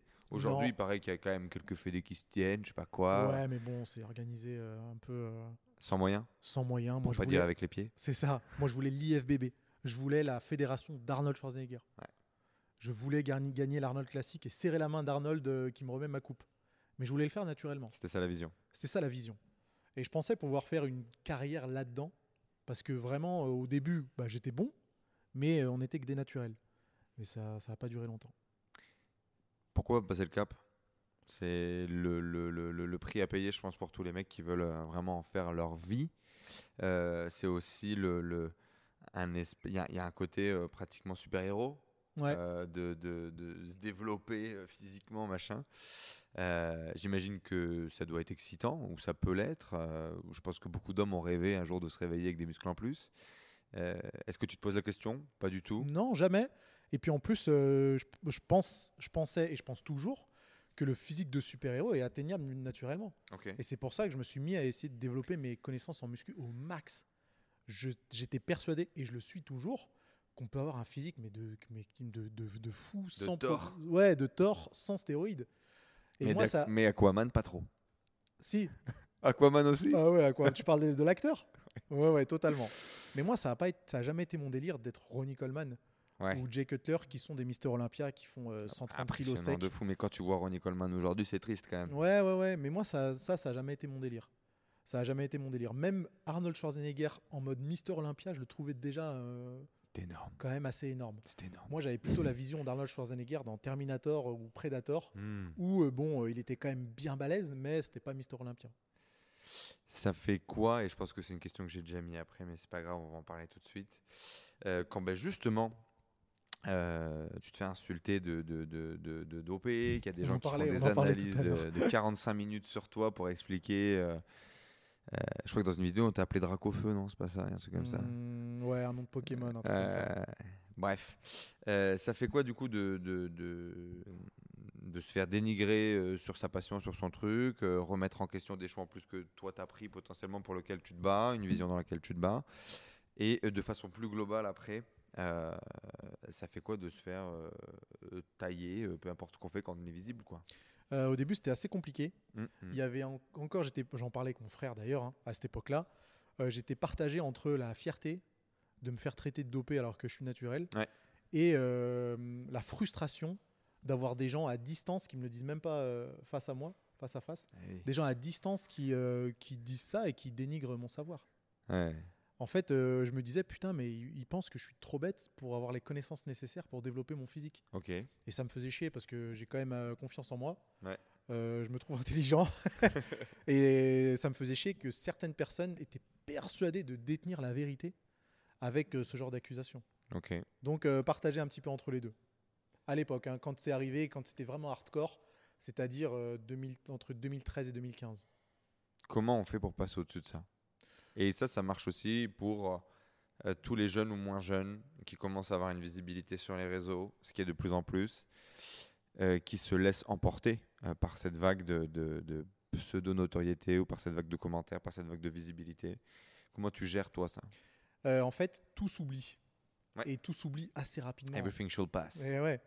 Et en fait, euh, parfois, même très très rapidement. Ouais. Donc tout s'oublie. Moi, les gens euh, qui, me, qui faisaient ces vidéos-là en 2013, 2015, ils font plus de vidéos. Euh, personne s'en rappelle. Alors des fois, je Sauf me- moi. Ouais, Sauf moi. ceux qui suivent vraiment. Ouais, Mais je veux dire, euh, le commun des mortels, pff, ils, Bah ils savent pas. Ils savent pas. Et même si je me prends encore une ou deux critiques par-ci par-là, euh, tout s'oublie. Les commentaires s'oublient. Moi-même, je l'oublie. euh, tout s'oublie en fait. Faut relativiser. Je sais que c'est difficile à dire quand on est confronté à ça, mais tout s'oublie. Parfois en quelques minutes. En quelques minutes. Donc faut c'est juste un, c'est juste un truc à passer. Il y a eu des dramas compliqués? Euh, pff, non, T'as jamais été trop dans les dramas Les body time, ils s'étaient embrouillés avec Jean Ronche, machin, et tout ça. Il y avait eu quelques dramas de leur côté. Euh, toi, ça a été plutôt, plutôt assez lisse finalement? le seul drama que j'ai eu qui était assez rapide, c'était avec Rudy Koya. Ah Pourquoi? Où j'ai fait une vidéo YouTube pour répondre à ces critiques, ce que j'aurais Hmm. pas dû faire, mais c'était les débuts sur YouTube. Hmm, Ça Euh, fait des vues. Ouais, ça fait des vues. maintenant, euh, maintenant, si jamais je me fais tailler, jamais j'y consacrerai une vidéo ou quoi que ce soit. D'ailleurs, j'y réponds pas. Il y a un truc qui dit que quand t'es, quand t'es, c'est quand t'es challenger que tu dois tacler le, le, le, le top market et le top market ne se retourne pas pour regarder les challengers. quoi. Exactement. Là, je Hmm. me retourne pas. Putain, vous pouvez dire ce que vous voulez sur moi, faire des vidéos, des podcasts, ce que vous voulez, je m'en fous. Allez-y. Il y a pas de mauvaise publicité, donc euh, parlez de moi, pas de problème. Ouais. Mais le seul drama qu'il y a eu, c'était euh, Rudy Koya. Et je pense que c'était avant de me connaître d'ailleurs. Il avait, il avait dit que j'avais eu mon diplôme dans une pochette surprise et que j'étais un coach sans cerveau qui savait juste aligner euh, quelques mots et, pour convaincre euh, son audience. Pourtant, j'ai l'impression en plus que vous avez une approche assez euh, similaire bah un ouais, peu de la surtout qu'on s'est rencontrés euh, juste après. En fin de compte, euh, en vrai, il, est plutôt, il est plutôt sympa. Hmm. Tu vois. Bah, grosso modo, de toute façon, il y en a qui sont pas sympas? Non, ils sont tous Quand tu fais 1m90 et 90 kg, ça aide aussi, je crois. Mais même à part ça, même Jean Honche, il m'a critiqué dans certaines de ses vidéos, mais il est Mm. adorable en vrai, on s'entend super bien. Hmm. Ils sont tous sympas. Ouais. Je suis jamais tombé sur un YouTuber où je me suis dit putain c'est un vrai connard lui quand même. T'as pas eu de, il y, a pas eu de Marvel Fitness euh, autour de Nassim Saïli. euh, Si, y a, il y a eu, un Marvel peu de drama. Ouais mais même Marvel Fitness je l'ai rencontré en vrai, super sympa aussi, Super cool. bah, super, cool. Pff, je veux dire il y a pas d'animosité. Qu'est-ce Euh, que t'en as pensé d'ailleurs, tiens, de, de ces dramas-là qui ont un peu euh, débordé, euh, qui ont fini euh, au tribunal, Enco, machin. Chacun vit sa vie comme il veut. Ouais. Moi euh, c'est pas mon délire. Je préfère ne pas faire ce genre de choses. Ouais. Et j'ai toujours voulu euh, qu'on me remarque pour mes connaissances Ouais. plutôt que ce que je vais pouvoir dire sur telle ou telle personne. Tu voulais pas être célèbre. Non, je veux pas être célèbre. Et je veux pas parler de, de, de, de Pierre-Paul ou Jacques. Je veux faire ce que je veux partager ma passion. Si jamais les gens, euh, si, si jamais ça résonne chez les gens, bah très bien. Mais euh, je vais pas être celui qui va faire ah bah lui est dopé, j'en fais une vidéo YouTube. J'en ai rien à foutre. À quel point, à un moment donné, on fait du Thibaut in shape et on dérive dans le mainstream pour atteindre un autre public, devenir encore plus gros? Est-ce que c'est quelque chose auquel tu as pensé? Oui, et c'est quelque chose que je pense je ferai. Pas du Thibaut InShape. Bah 800 000, euh, tu commences un peu euh, à avoir raclé les, les bords, ouais. T'es es obligé, et encore plein de choses à dire sur la musculation.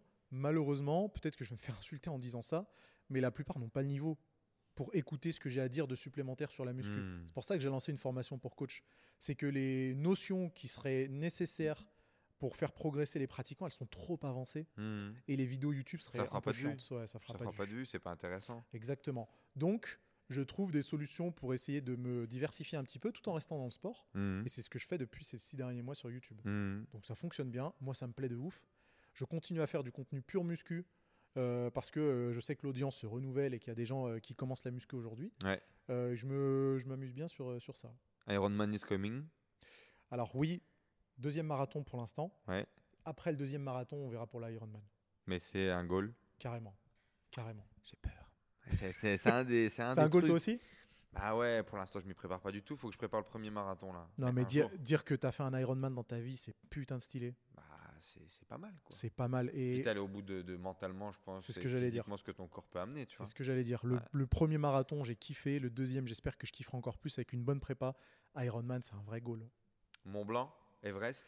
Euh, putain, alors tu sais quoi, l'Everest, je regardais un reportage dessus. C'est tellement dangereux que j'irai pas jusque-là, je pense. Une grosse équipe, une équipe Ouais, de bon. chacun, machin, non? Ouais, même pas. Je trouve Même que pas? ça perd un peu de charme. Et j'ai pas envie de me retrouver euh, au- en haut de La mort vaut pas le prix, quoi. En fait, j'ai pas en- envie de me retrouver au sommet de l'Everest avec euh, une centaine de personnes qui font la queue. Euh, Pour faire, une photo, pour faire un selfie. Non, parce que c'est l'autoroute euh, au sommet de l'Everest. Hmm, Tout le monde fait la queue pour, pour, pour pouvoir dire j'ai monté ce sommet-là. hmm. Donc c'est cool, mais non, pour l'instant, c'est pas En tout cas, truc, dépassement de, de, de, de- de soi, Ouais, tu- tu vas en cocher pas mal. Quoi. Il y a des Carrément. trucs euh, qui t'a- Carrément. Aller dans l'espace? Ah ouais, sacré délire ça. Hmm. Sacré délire. Je sais pas si ça sera possible dans. Je pense que ce sera possible dans quelques années de faire des vols commerciaux un peu pour, euh, Hmm. pour aller dans l'espace. Euh, putain, carrément. Virgin et tout, Ah vu, ils ont tous fait des plans de développement là-dessus euh, où tu peux mettre un gros billet et le billet devrait baisser progressivement, quoi. Enfin, Ouais. j'espère, tu vois. Ce genre de truc explorer, que ce soit les fonds marins ou l'espace, mais ça serait tellement un kiff. Donc ouais. J'avais un, un- en parlant justement tabou argent, réussite et, euh, et du coup Rolex et bling bling. Euh, à quel point tu es dans le contrôle euh, de ton image, à rester proche des gens et en même temps à kiffer ton succès, qu'il soit financier ou peu importe? Est-ce que tu le réfléchis? Est-ce que tu te brides? Est-ce que tu le kiffes? Comment tu vis ça? Non, pour moi, c'est pas incompatible d'être proche des gens, entre guillemets, et de kiffer sa réussite. Donc, euh, même si je l'affiche pas sur ma chaîne YouTube, parce que c'est une chaîne euh, de muscu, euh, bah non, quand je sors au resto, je me fais plaisir. Quand je vais en vacances, je vais dans des beaux hôtels, j'ai ma Rolex au poignet. non, non, je, je me retiens pas. Tu kiffes Je kiffe. Et j'ai aucune culpabilité à le faire. Au contraire, putain, je suis bien content de pouvoir me payer cet hôtel 5 étoiles dans, des, dans des destinations qui sont bien cool. parce que je suis parti en vacances quatre fois en 15 ans quand j'étais petit. Non, non, non, je ne vais pas m'empêcher ça. Et si je peux m'acheter d'autres montres, je les achèterai. le tabou, à quel point tu penses qu'il faut le casser et que ça peut être positif, euh, ou à l'inverse, à quel point ça peut être négatif? De casser le tabou? Tabou lié à l'argent, tabou lié euh, au succès, au fait de faire des choses? Je sais pas. Au succès, Genre, non. à, à- à quel point tu vois c'est important euh, bah, justement de parler d'argent euh, ouvertement, à quel point ça peut peut-être faire évoluer certaines mentalités ou pas d'ailleurs? Je sais pas. Je sais pas. C'est assez difficile de répondre à la question. Personnellement, je préfère plutôt de parler de passion, de succès, etc., plutôt que d'argent. Ouais. Parce que pour moi, c'est pas une fin en soi. Ouais. Euh, je sais que beaucoup seront pas d'accord avec moi et peut-être que même le métier d'entrepreneur, c'est parler d'argent. Mhm. Mais j'aime quand même beaucoup parler de passion et, et de succès. Ouais. Après, je suis pas du tout en mode euh, il faut cacher des choses et c'est quelque chose euh, dont il faut jamais parler. Ouais. L'argent c'est bien, mais euh, tranquille. Bah, je sais que ça peut monter à la tête. Ouais. Et euh, moi, je veux pas avoir comme goal unique d'être riche. Je veux euh, comme goal unique de kiffer ma vie. Comment est-ce qu'on fait pour pas tomber dans le toujours plus? Est-ce que tu arrives à pas tomber là-dedans? Non, non, j'en suis, la première victime. hein. Mhm. Donc euh, c'est hyper dur et ça, ça demande, euh, je pense, de la maturité, de l'expérience, de la pratique. Euh, donc euh, c'est hyper difficile. Et c'est ok d'être dans le toujours plus? Euh, je pense que c'est quand même un peu, euh, j'allais dire pervers. Mhm. Je pense que c'est- pas comme ça qu'on arrive à être épanoui. Ouais. Parce qu'on n'est jamais satisfait, clairement. Donc, euh, en tout cas, personnellement, comme je le vois, j'aimerais bien que mon existence, elle tourne pas autour du toujours plus. Ouais. J'aimerais bien qu'elle tourne autour, autour de valeurs qui sont euh, plus profondes et qui, pour moi, seront plus épanouissantes. Par exemple, avoir une, une famille qui fonctionne bien, Mhm. un mari- une relation ou un mariage qui fonctionne bien, Grave. des enfants euh, avec qui, euh, qui m'aiment, euh, avec qui je m'entends bien, tu vois, ce genre de choses. Je suis plus sensible à ça. Bientôt Euh, Inch'Allah. hein. Voilà. Arrogance, ego versus self-awareness. Comment on fait la différence? Comment Fort. la construire? Quelle question Quelle question D'ailleurs, pour tous ceux qui nous regardent, qui seraient pas forcément OK avec ce truc, donc il y a le côté, euh, tu as ton ego, d'accord Mm. Donc ça, je pense que jusque-là, tout le monde nous suit. Le côté un peu être arrogant, c'est-à-dire que euh, c'est basé sur rien, quoi. Fondamentalement, tu es juste un petit con ou tu as été un petit con, etc. Et il y a ce truc de self-awareness, je l'ai en anglais, je l'ai pas en français parce que, parce que je suis un enfant de Gary Vee. Euh, ce truc de tu sais ce que tu vaux, tu connais tes compétences, tu sais ce que tu sais faire, et du coup, tu euh, racontes pas du bullshit, tu dis juste bah ok non, je, je, je sais faire un business qui fait des millions par exemple. Ouais. Est-ce que c'est de la raconter, est-ce que c'est une réalité? Bon après je pense aussi ça dépend non pas uniquement de ce que tu dis, mais aussi de quelle énergie tu le fais, tu vois. Bien sûr. Mais grosso modo, comment on fait la différence entre ça, même quand on le pense? Très tôt, tu disais, euh, ah ben non, je vais savoir faire ça, j'ai les capacités de faire ça. Est-ce que c'est ego, arrogance de, de, de la jeunesse? Est-ce que c'est du self-awareness?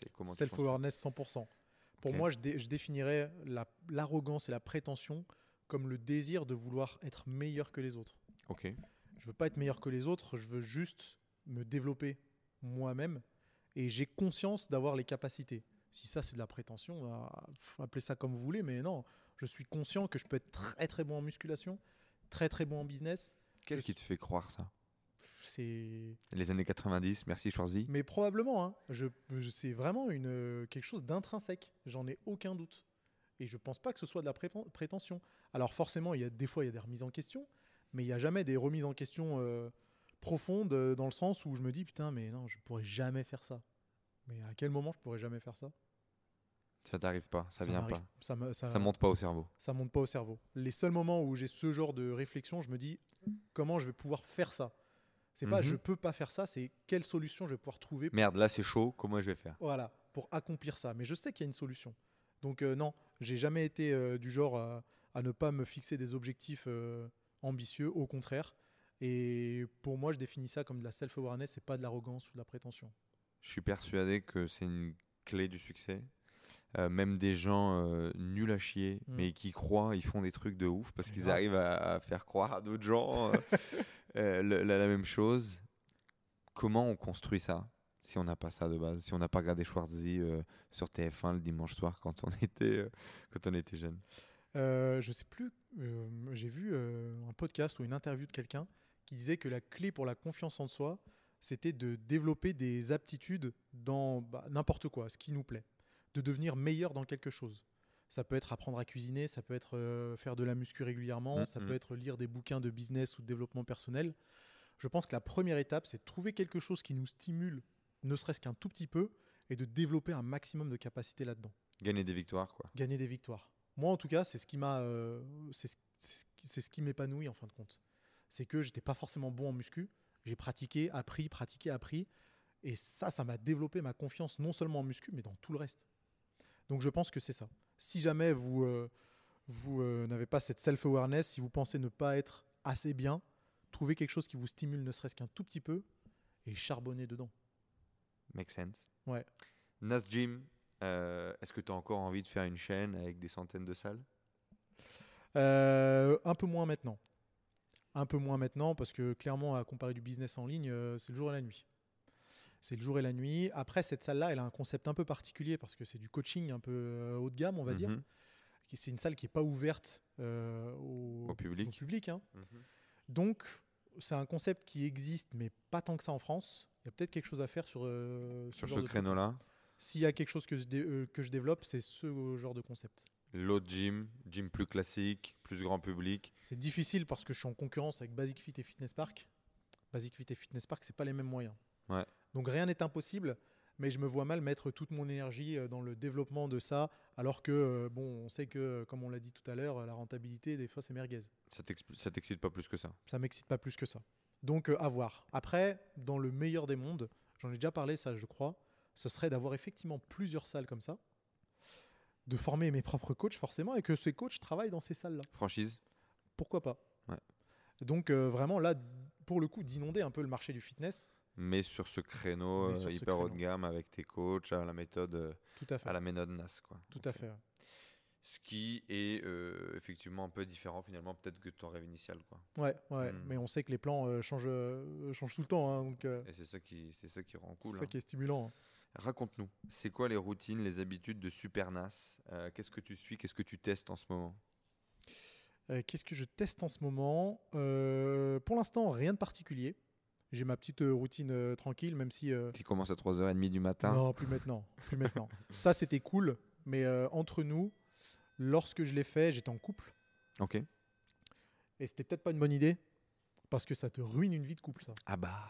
Quand tu te lèves à 5h du matin pour te jeter dans un bateau glacé, 4h30 du matin, je me suis tu faisais réveillé. 4h30. 4h30, 7 jours sur 7, pendant euh, 60 jours, je crois. Pff, Ça te bousille une vie de couple. Donc euh, c'est chaud. Ça, euh, ça, je le fais plus. Bah, L'autre si étape, le c'est de te marier. Elle a plus le choix. Ouais, mais quand même. Quand Elle même. tes délires? quand même. Donc, euh, donc euh, non, pour l'instant, ça, je le fais pas. Après, la douche froide, je le fais tous les jours, évidemment. Ouais. Euh, un peu de méditation. Ouais.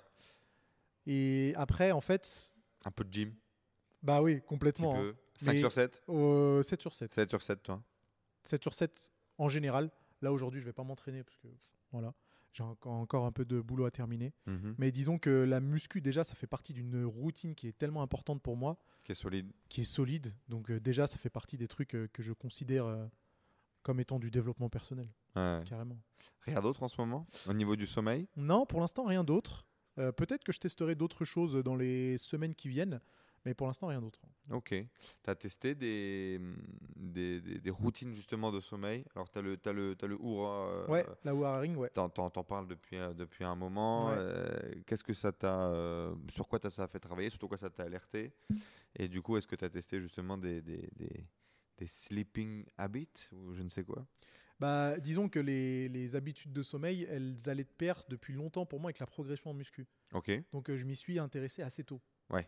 Mais effectivement, avoir le- la, la bague Oura et d'avoir un chiffre, et pour quelqu'un comme moi de très analytique, Grave. avoir une note pour un sommeil, c'est quelque chose d'inestimable pour moi. Ouais. Donc effectivement, ça m'a fait prendre conscience de certaines habitudes particulières, en l'occurrence ne pas manger trop tard. Mhm. Donc j'essaye de terminer mon repas au moins deux heures, voire tro- voire trois heures avant de me coucher. Ok.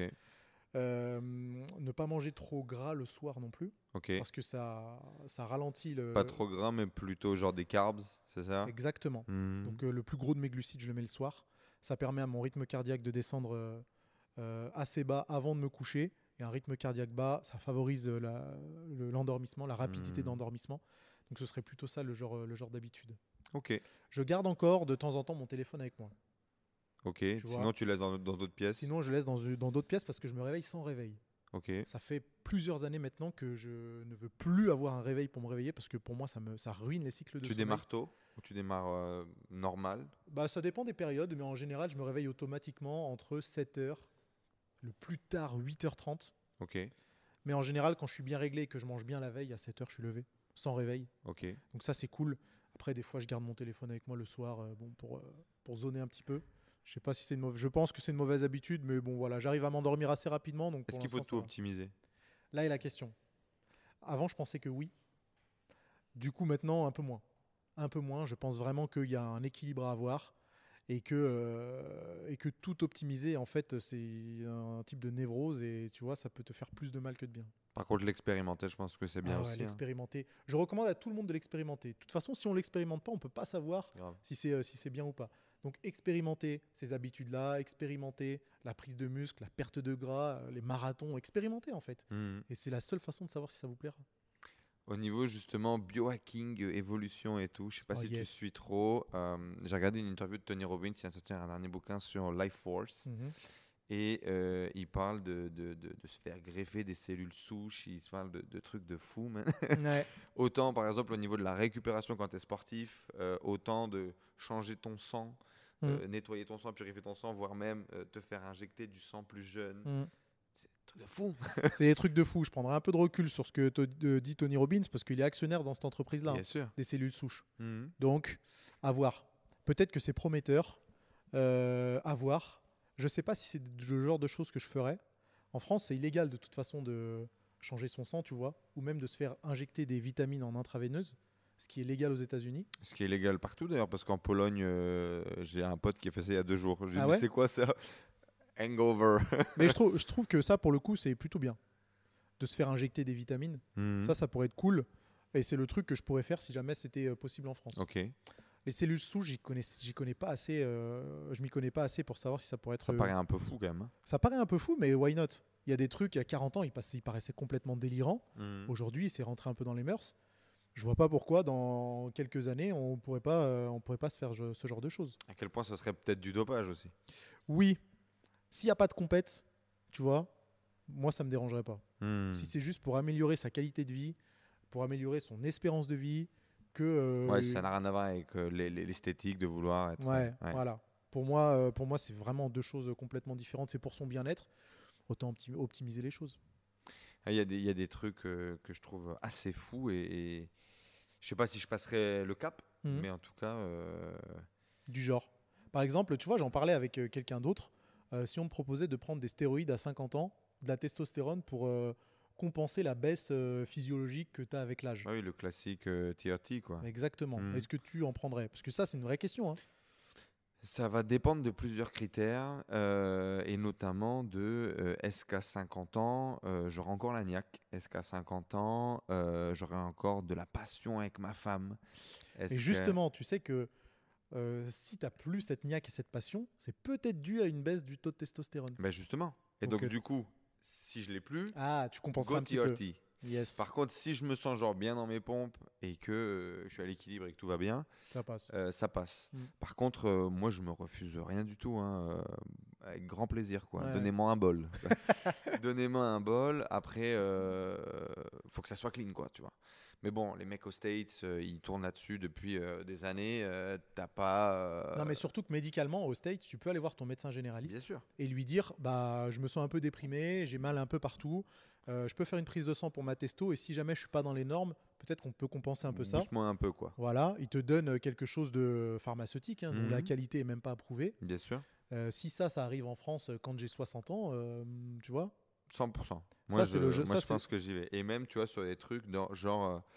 Bon, après, j'ai fait d'autres expériences, on en parlera peut-être un peu en off, mais tu vois, euh, je suis allé expérimenter tout ce qui est euh, euh, médecine traditionnelle, euh, d'Amazonie, etc., machin, tu vois. Trop bien. Je pense qu'au niveau de la psyché, au niveau de la spiritualité, il y a plein de trucs qu'on. qu'on- tu vois, même, j'ai pas grandi là-dedans du tout. ouais.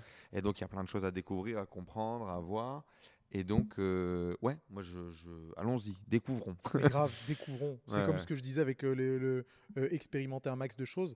Alors, j'expérimenterai pas tout, évidemment, hein, mais euh, Mhm. je reste carrément ouvert d'esprit sur ce genre de choses. Il y a des trucs de fou à faire ou, ou à voir. Ouais, je pense aussi, ouais. Allez, clôturons un peu sur cette partie euh, business euh, pour. euh, c'est- il fait un petit moment déjà là. Ça fait un petit moment que vous êtes encore là. Si vous êtes encore là, mettez euh, Nas, nous aimons tes gros bras en les commentaire. gros pecs. euh, Les gros pecs, les gros pecs. Nas, nous aimons tes gros pecs. Mettez ça en commentaire. Et mettez également, bien évidemment, comme d'habitude, la quote, la citation qui vous a le plus euh, marqué de cette euh, interview. Quel est ton rapport au développement personnel? À quel point c'est important dans ta vie, même si ça, je pense qu'on le sait déjà. Plutôt, comment ça se matérialise dans ta vie? Comment est-ce que tu en es sorti d'une vidéo YouTube potentiellement un peu trop bullshit fait par un motivational speaker qui t'a crié dans les oreilles à ça se matérialise dans ta vie et tu arrives à le concrétiser? Euh, comment dire? Pour moi, réellement, c'est un mode de vie, tu vois. Mhm. C'est pas une mode, c'est un mode de vie. Et du coup, ça s'imbrique dans toutes mes habitudes euh, au quotidien. La muscu, c'est du développement personnel. Ouais. La lecture, c'est du développement personnel. Il n'y a pas de trucs euh, farfelus ou des techniques un petit peu bizarres que j'intégrerai à mon quotidien en disant que c'est euh, du développement personnel. Donc, euh, j'ai un rapport très naturel avec ça. Et pour moi, c'est. Alors, ça pourra, ça pourra euh, porter à débat, mais pour moi, c'est le la nature de l'être humain de se développer. D'évoluer. Bah ouais, si tu te développes pas, tu fais, enfin, tu fais quoi? Tu te reproduis? Ok, génial. Et Euh, après Et après Et après, pour moi, c'est le développement, en apprendre plus sur sa personne, être plus à l'aise dans son corps, dans son esprit, et vivre une vie épanouie. C'est ça le développement personnel. Ça se matérialise comment du coup? Des audios, de la lecture? Ça se matérialise par des audios, de la lecture, des discussions, ok, euh, aussi, pardon. On peut-être qu'on sous-estime les rapports sociaux qu'on peut avoir, Ah oui. mais, Trop souvent, je pense. mais discuter, rencontrer des gens, voyager aussi, être confronté à d'autres cultures, ça fait partie du développement personnel. Le développement personnel, le truc bizarre, c'est que ça commence à, euh, à, nous, à nous renfermer sur nous-mêmes. Alors que la logique du truc, c'est au contraire de nous ouvrir au monde. Complètement. Et ça, c'est un peu problématique. Grave. Et euh, je suis en train de criti- critiquer ça, mais moi, c'est la posture que j'avais il y a quelques années. c'est de me dire le développement personnel, les autres sont pas assez bien pour moi, je vais me renfermer, me développer, me développer moi. Mais quelle bêtise Hmm. Quelle bêtise Le développement personnel, au contraire, c'est de faire des rencontres, discuter des expériences, de ses propres expériences avec d'autres personnes, écouter les expériences des autres personnes, en tirer éventuellement des enseignements, euh, tout ce genre de trucs. Ouais, tu vois, tout à l'heure, tu disais euh, la formation en ligne, c'était ton, ton, ton moteur, ton moyen de- Mhm. de- d'évoluer. Euh, chacun presse pour sa paroisse, mais euh, moi, du coup, c'est euh, l'autre, quoi. J'apprends beaucoup par mimétisme, j'apprends beaucoup en coaching, en mastermind, en groupe. Trop bien, ouais. Et, et du coup, c'est vraiment ma façon. Je pense que euh, en, en écoutant des gens, en essayant de reproduire ce qu'ils font, ce qu'ils font, tu vois, j'étais, euh, je sais pas, dans un bureau avec un commercial plus senior et qu'est-ce qu'il dit au téléphone, comment est-ce qu'il gère ses objections, comment il se tient, comment il se sape. Et j'arrivais une semaine après, euh, les mêmes sapes, le même truc, euh, la, La même balle. moustache, Ouais, et, on y allait, tu vois. Mais du coup, c'est comme ça que j'ai grandi, je pense. on est d'accord que ça, c'est du développement personnel. Complètement. Donc, Ouais. euh, ouais, pour moi, ça serait, ça, ça serait cette définition-là. Développement d'entreprise. Quand il a fallu grandir, est-ce que ça a été assez naturel pour toi, faire tes premiers recrutements, embaucher tes premiers CDI, tes premiers freelance, payer les gens, créer des processus, les équipes, le management Comment c'est arrivé euh, dans ton business? Comment ça s'est passé? Tes galères? Euh, C'était plutôt naturel. C'était plutôt naturel parce que euh, je m'attendais à cet aspect-là de l'entrepreneuriat. Ok. J'étais pas surpris du fait que je vais aller avoir plus de responsabilités, j'allais devoir être confronté à des choses dont je suis pas habitué, comme le recrutement par exemple. hein. Mhm. Donc c'est des choses auxquelles je m'attendais et en plus j'étais quand même bien entouré avant de commencer ma vie d'entrepreneur. Donc j'ai déjà eu ces discussions avec des personnes qui avaient plus d'expérience que moi. Donc ça c'était un gros plus de me dire je sais un petit peu où je mets les pieds. Ces gars-là ont fait ces erreurs et m'ont prévenu aussi, bah peut-être que je vais essayer de pas les reproduire. Donc euh, le, ça a été encore une fois assez graduel, assez naturel. Euh, je dis pas que euh, je prenais mon pied à faire ça, mais, euh, mais c'était, ça faisait partie du job, donc c'était cool. Les bons conseils de recrutement de Nassim Saïli, c'est quoi? Pouah, je sais pas si j'ai encore assez d'expérience là-dedans pour pouvoir donner des conseils de recrutement. Euh, moi, je suis très attaché au feeling, mine de rien. Mhm. Je suis très attaché aux, aux valeurs. Est-ce qu'il sait faire des tractions C'est important. tu sais qu'à un moment, je me suis dit peut-être que épreuve sportive à l'entretien, d'embauche, si tu fais pas un squat à 100 kg, tu dégages. quoi. Mais non, il y a, il y a- il y a- il y a deux- des choses qui sont plus importantes que la muscu, mine de rien. Mhm. Je suis très attaché aux valeurs. Très attaché aux valeurs. Et j'aime bien pouvoir euh, embaucher des personnes ou travailler avec des personnes qui partagent les mêmes valeurs que moi. Des valeurs sur la loyauté déjà. Euh, et puis des valeurs sur le- le- le- la façon euh, dont on mène notre vie. Mhm. Quelque chose qui est basé sur la passion et sur l'épanouissement. Ok. Pas des gens qui se lèvent à midi et. Non, ce serait quand même un petit peu plus compliqué. Ouais. Même si, bon, euh, je me refuse rien, hein, mais euh, j'apprécie pouvoir partager des choses avec mes employés. Et donc, qu'on partage les mêmes valeurs, c'est quand même assez important. Les premières galères, ça a été quoi quand tu as développé ton équipe? C'est que justement, de m'apercevoir qu'en fait, les valeurs étaient totalement en décalage après plusieurs mois de travail ensemble. Mhm. Et ça, c'est compliqué. Tu dis, putain, ok, là, je suis dans le monde du travail. Là, je suis dans le monde du travail, c'est pas tout beau, tout rose. Euh, je travaille pas avec mes potes. Et je peux être euh, surpris euh, dans le bon sens comme dans le mauvais sens. Ça, ça a été chaud parce que j'ai grandi dans un monde où tout mon entourage était euh, loyal, cool. Mhm. était cool, avait les mêmes valeurs que moi. Et quand j'ai été confronté à ça, je me suis dit, ah ouais, putain, ça c'est chiant. Ça c'est chiant, et il va falloir que je me protège un petit peu euh, pour ne pas retomber dans ce genre de truc. Et ça, c'était des erreurs qui étaient, T'as su pense, prendre les décisions? inévitables. Ouais, T'as coupé? Ouais, j'ai coupé. Ah ouais, T'as eu du mal? Non. Non, non. Une fois que t'as pris conscience, Ouais, action. c'est terminé. Plus vite la décision sera prise, mieux ce sera. Pansement, tac, faut le tirer le Voilà, plus fort possible, c'est me, vite. me séparer de, de, de ces personnes-là en l'occurrence. Mhm. Euh, et puis voilà, on essaye de faire mieux euh, sur le reste. Justement, euh, je pense que tu vas aller dans ce sens-là aussi. euh, Il y, a, hum, il y a deux écoles, tu sais, des gens qui disent quitte ton environnement et va rencontrer de nouvelles personnes qui vont t'élever vers le haut. Et puis il y a des gens qui disent t'es pas obligé de, de sortir de ton milieu social et de tes amis et de tes relations pour pouvoir t'élever. On a la sensation que tes parents, ton frère, tes gens qui étaient proches de toi sont toujours là Mhm. et, et on fait partie de ton chemin. Euh, Qu'est-ce que tu en penses du coup de, de ce discours-là? Euh, alors, tu m'aurais posé la même question il y a quelques années, je t'aurais dit, pff, sépare-toi de ton environnement, fais tout ce que tu peux pour t'entourer des personnes qui vont te tirer vers le haut. Maintenant, j'ai un discours un peu plus euh, mesuré et je pense qu'effectivement, on peut associer les deux. Et moi, j'ai pas l'intention de me séparer de mon environnement, même s'ils n'ont pas du tout, du tout les mêmes euh, ambitions que moi. Il y en a certains qui, pff, la vie d'entrepreneur, s'en foutent complètement, mais ça m'empêche pas euh, de m'entendre très très bien avec eux et de partager des moments qui vont être du développement personnel du coup, parce qu'on parle de choses qui n'ont rien à voir avec ça. Mhm. Euh, donc non, je suis persuadé que les deux sont compatibles et qu'on n'est pas obligé de quitter forcément son environnement pour, pour progresser. Comment est-ce que tu fais pour aller chercher des, des gens, des entrepreneurs qui vont te driver, qui vont être plus gros que toi? Est-ce que tu es le plus gros dans la pièce ou est-ce que tu arrives à aller trouver des gens qui sont plus gros dans la pièce et tu sais ce truc de si tu es le plus intelligent dans la pièce, tu pas dans la bonne? Ouais, alors je t'avoue que ça, pour, euh, pour ça, YouTube c'est génial. Mhm. Parce que quand je collabore avec d'autres personnes, que ce soit sur les podcasts ou sur ma chaîne principale, des fois je tombe sur des gars mais qui sont à des années-lumière et je me dis putain, mais quel kiff. Quel kiff de me retrouver, mais tout petit comme ça, devant un gars qui est énorme, de pouvoir discuter avec lui, de m'en inspirer et, euh, et comme tu as dit, de faire un peu de mimétisme et euh, Mhm, de, de, m'en inspirer, quoi, clairement. Donc, euh, même si, bon, la plupart du temps, effectivement, je suis un peu le plus gros dans la pièce, quand euh, je vais faire de ce genre de collab et discuter avec d'autres personnes, c'est pas que ça me met une gifle, mais ça me permet de prendre du recul. Et j'adore ça. Ouais, ça Mhm. me rebooste à fond. Ça donne pas envie d'aller aux US d'aller rencontrer les mecs qui sont à 10, 20, 30 millions sur leurs industries? Si, si, si. Quand je l'ai fait la première fois, euh, avant de créer cette salle, c'était pour euh, Ben Pakulski, un bodybuilder euh, américain qui habite en Floride. Et lui, euh, bah, très clairement, je me suis largement inspiré de ce qu'il faisait, non seulement pour cette salle, mais aussi pour euh, certains produits. Mhm. Euh, clairement, c'était tellement remotivant et reboostant d'être confronté à ce qu'il faisait Ouais. et qu'il le fait qu'il le fait tellement bien. Euh, j'ai pas eu l'occasion d'y retourner, bon parce qu'il y a eu un peu Covid et que Mhm. c'était un peu plus compliqué de se déplacer, mais euh, clairement c'est les, le genre de trucs qui sont vraiment cool à faire, ouais. Ouais, Mastermind, États-Unis et tout, c'est des trucs. euh, carrément. quelle est ta plus grande peur aujourd'hui? Ma plus grande peur, tu parles de vie pro ou de vie perso ou des deux? Les deux, hein, ce qui te vient en premier. hein. Vie pro, j'ai pas de peur, franchement, j'ai que de l'excitation. Et l'excitation, des fois, ça peut faire un peu peur, mais non, c'est plutôt positif pour moi. Mhm. Euh, sur le reste,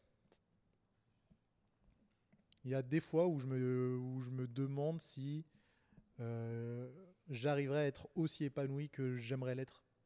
Tu Mhm. vois, c'est difficile de se dire, de se projeter et de se dire putain à 80 ans, est-ce que je vais me dire euh, j'ai réussi ma vie, est-ce que j'ai été assez épanoui, est-ce que je vais avoir des regrets? Ouais, cette fameuse image de sur ton lit de mort, est-ce Ouais. que est-ce que tu as fait tout ce que tu avais envie de faire? Est-ce que tu as Ça, j'avoue que c'est un peu flippant. Ça, j'avoue que c'est un peu flippant. Peut-être parce qu'on contrôle moins que le business aussi? Putain, carrément. Et qu'il y a tellement de. Ouais, il y a tellement d'inconnus que ça, ça fait un petit peu peur. Ouais. Pas dans le sens où je vais euh, déprimer et psychoter sur ça, Hmm. mais euh, ouais, ça, ça fait un petit Dans le peu sens, tu as envie quoi. Ouais, ouais. Sur scène, il n'y a pas longtemps, euh, sur scène, il n'y a pas longtemps, je dis, je dis, je dis ça, tu vois, je partage euh, ce truc de quand tu t'es lancé, l'objectif, etc., le driver. Et donc, je raconte euh, des objectifs, je voulais faire ci, je voulais Mhm. faire ça. Puis je dis, mais au fond de moi, je pense que la réalité, c'est que je voulais pas rater ma vie. Quoi. Ouais. Je voulais pas me sentir comme une grosse merde. Et je pense que c'est la résultante, quoi. T'as envie de te dire, euh, C'est totalement ça. c'était cool la vie quand même. Total. T'imagines le kiff de se dire, oh putain, ah Ouais. là, on a quand même bien kiffé. Des enfants, des petits-enfants, tu t'imagines un peu un, un parrain d'une grosse tribu, plus petite tribu. T'as une vision? Euh, carrément, carrément. Euh, moi, je serais très à l'aise avec une euh, grande famille. Mhm. Après, on sait pas du tout de quoi l'avenir sera fait. Ouais. Ça se trouve, euh, je terminerai avec un enfant, voire aucun. On sait pas du tout. Mais euh, ouais, ouais, c'est un truc qui me bien Ambition quand même de Ouais, ouais, carrément, ta tribu, quoi. carrément. Du coup, célibataire en ce moment, on l'a compris. Ouais. Comment ça, on l'a compris? Tu l'as dit tout à l'heure. T'as dit à ce moment-là, j'étais célibataire. Donc j'imagine que. Euh, non, à ce moment-là, tu étais en couple, t'as dit. Ouais. Exactement. Allez, pour clôturer, du coup, les trois clés pour réussir son parcours entrepreneurial, ça ressemblerait à quoi? Numéro 1, exceller dans, son, euh, dans ce qu'on aime, dans son domaine dans Mm. son domaine, mais vraiment exceller. Et exceller, ça demande du travail. Ouais. Donc effectivement, ça demande des recherches, ça demande de La l'expérimentation, ça des 10 demande de 000 la heures, tu pratique. crois à fond, c'est. Ouais, parce que j'ai un peu ce parc- enfin, cette vision militaire, tu vois, du truc, euh, faut charbonner, charbonner, charbonner. Ouais. Donc, euh, exceller en la matière, ça c'est cool. De deux, euh, j'aurais tendance à dire de croire en soi, mais ça c'est tellement nul comme, euh, comme, euh, comme phrase. Mais tu, mais tu le ressens. Mais moi je le ressens et je le pense. Mm. Je le ressens et je le pense. Après, je sais que c'est plus difficile à. Croire en sa capacité à réussir, croire en sa capacité à pouvoir faire des choses, à se dépasser. Ouais, ouais, ouais, Mm. ouais. Les autres sont pas mieux que vous en fait. S'ils ont réussi, il y a aucune raison que vous puissiez pas le faire.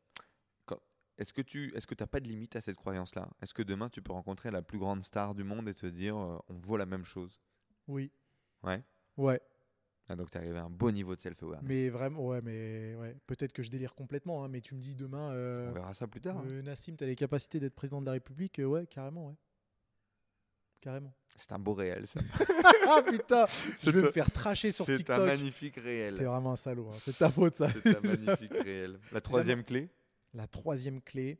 J'en ai dit trois là, non? Non. Non, self-awareness, ouais, ouais, confiance en soi. La troisième clé, c'est quand même de garder un peu les pieds sur terre. Qui est paradoxal. Bah, euh, bah, c'est paradoxal, du paradoxe. hein. C'est paradoxal, mais garder un petit peu de recul et il faut pas s'imaginer justement meilleur que les autres. Hmm. faut ouais, garder les pieds sur terre, avoir un petit peu de recul, et c'est bien des fois de se dire, mais attends, euh, t'es pas, euh, t'es pas le flocon de neige différent de tout le monde, on est tous un peu pareils, ce qui est une bonne chose, mais des fois, euh, certains ont un petit peu du mal à le, à le réaliser. Ouais, complètement. Donc un peu d'humilité, ça fait pas de mal. C'est beau. Le one thing qui a eu un impact dans ton parcours. Démarrer la muscu, encore et toujours. Ouais, moi c'est la muscu. C'est trop fort. Ça a eu trop d'impact pour que. La muscu, ça a vraiment eu beaucoup trop d'impact sur absolument tous les aspects de ma vie. Tous les aspects de ma vie. Donc euh, la muscu, c'est pour ça que je continue à en faire après 16 ans de pratique. Hmm. avec autant de passion, c'est que ça, ça a changé, mais littéralement ma vie. Donc faites de la muscu. hein. Je ne peux pas le nier. Faites de la muscu. Allez sur Nassim Saïli et tout ce qu'il vous faut Ah pour ouais, vous allez sur entraîner. YouTube. Ressources, podcast, livre du moment que tu recommandes, qui t'a un peu retourné le cerveau, ou historique, ou du moment, peu importe. Une ressource, quoi. Ce qui a tout lancé, c'est quand même les 48 là du pouvoir. Même si, fort. Même si c'est un livre qui potentiellement est controversé, moi c'est celui qui a tout changé. Oui, euh, controversé, euh, controversy is the new, is the new average. Il n'y a pas de problème. Exactement. 48 lois du pouvoir, Robert Greene. Et mine de rien, The Game, hein, parce que c'est en fait c'est les deux premiers, mais c'est ils ont tellement eu un impact, euh, un impact sérieux dessus. Je me suis jamais transformé en pick-up artiste, hein, mais le fait de lire The Game, ça a changé. Ça t'a ouvert Ça m'a sur le ouvert. potentiel, sur la relation, sur comment fonctionne la dynamique de, de, de- de séduction, de couple, etc. Absolument, sur l'aspect séduction et qui me sert encore aujourd'hui. Donc, euh, The. Game et les 48 lois du pouvoir Robert Greene. Dites-nous dans les commentaires juste en dessous, ceux qui sont sur YouTube, si vous l'avez lu, ce qui vous a plu, etc. Et si vous êtes sur Apple Podcast, 5 étoiles, abonne-toi et reviens frérot. Surtout, c'est un épisode par semaine. que oui, monsieur. Question flash rapidement, sans réfléchir, boum boum boum. Euh, T'envoies, tu balances. Ok? Ok J'ai peur. Gagner beaucoup d'argent, c'est quoi aujourd'hui? Un chiffre par mois, Hmm. plus de 15 000 euros par mois. Le succès, c'est quoi? Être heureux. Le bonheur, c'est quoi Enfoiré. Être heureux. Succès et bonheur, Être pour moi, heureux, c'est pareil. Être heureux, être heureux. C'est quoi le métier idéal? Je sais que c'est une question flash, mais ça demande un peu de réflexion. Le métier idéal, euh, celui euh, où tu détestes pas le lundi. Hmm, C'est pas mal. Bonne réponse. Sympa le réel. c'est quoi ton prochain goal? C'est quoi le prochain dream? Après quoi on court? Après quoi, on court? Euh... Je peux pas le dire. Oh. On a le droit de garder des secrets? Normalement, entre nous, non. On, Non. avait, on avait dit pas de secret entre nous, mais bon. Je vous le dirai après. Non, parce que c'est une, euh, une des 48 lois du pouvoir, tu vois, de pas tout dire. Donc, euh, Hmm.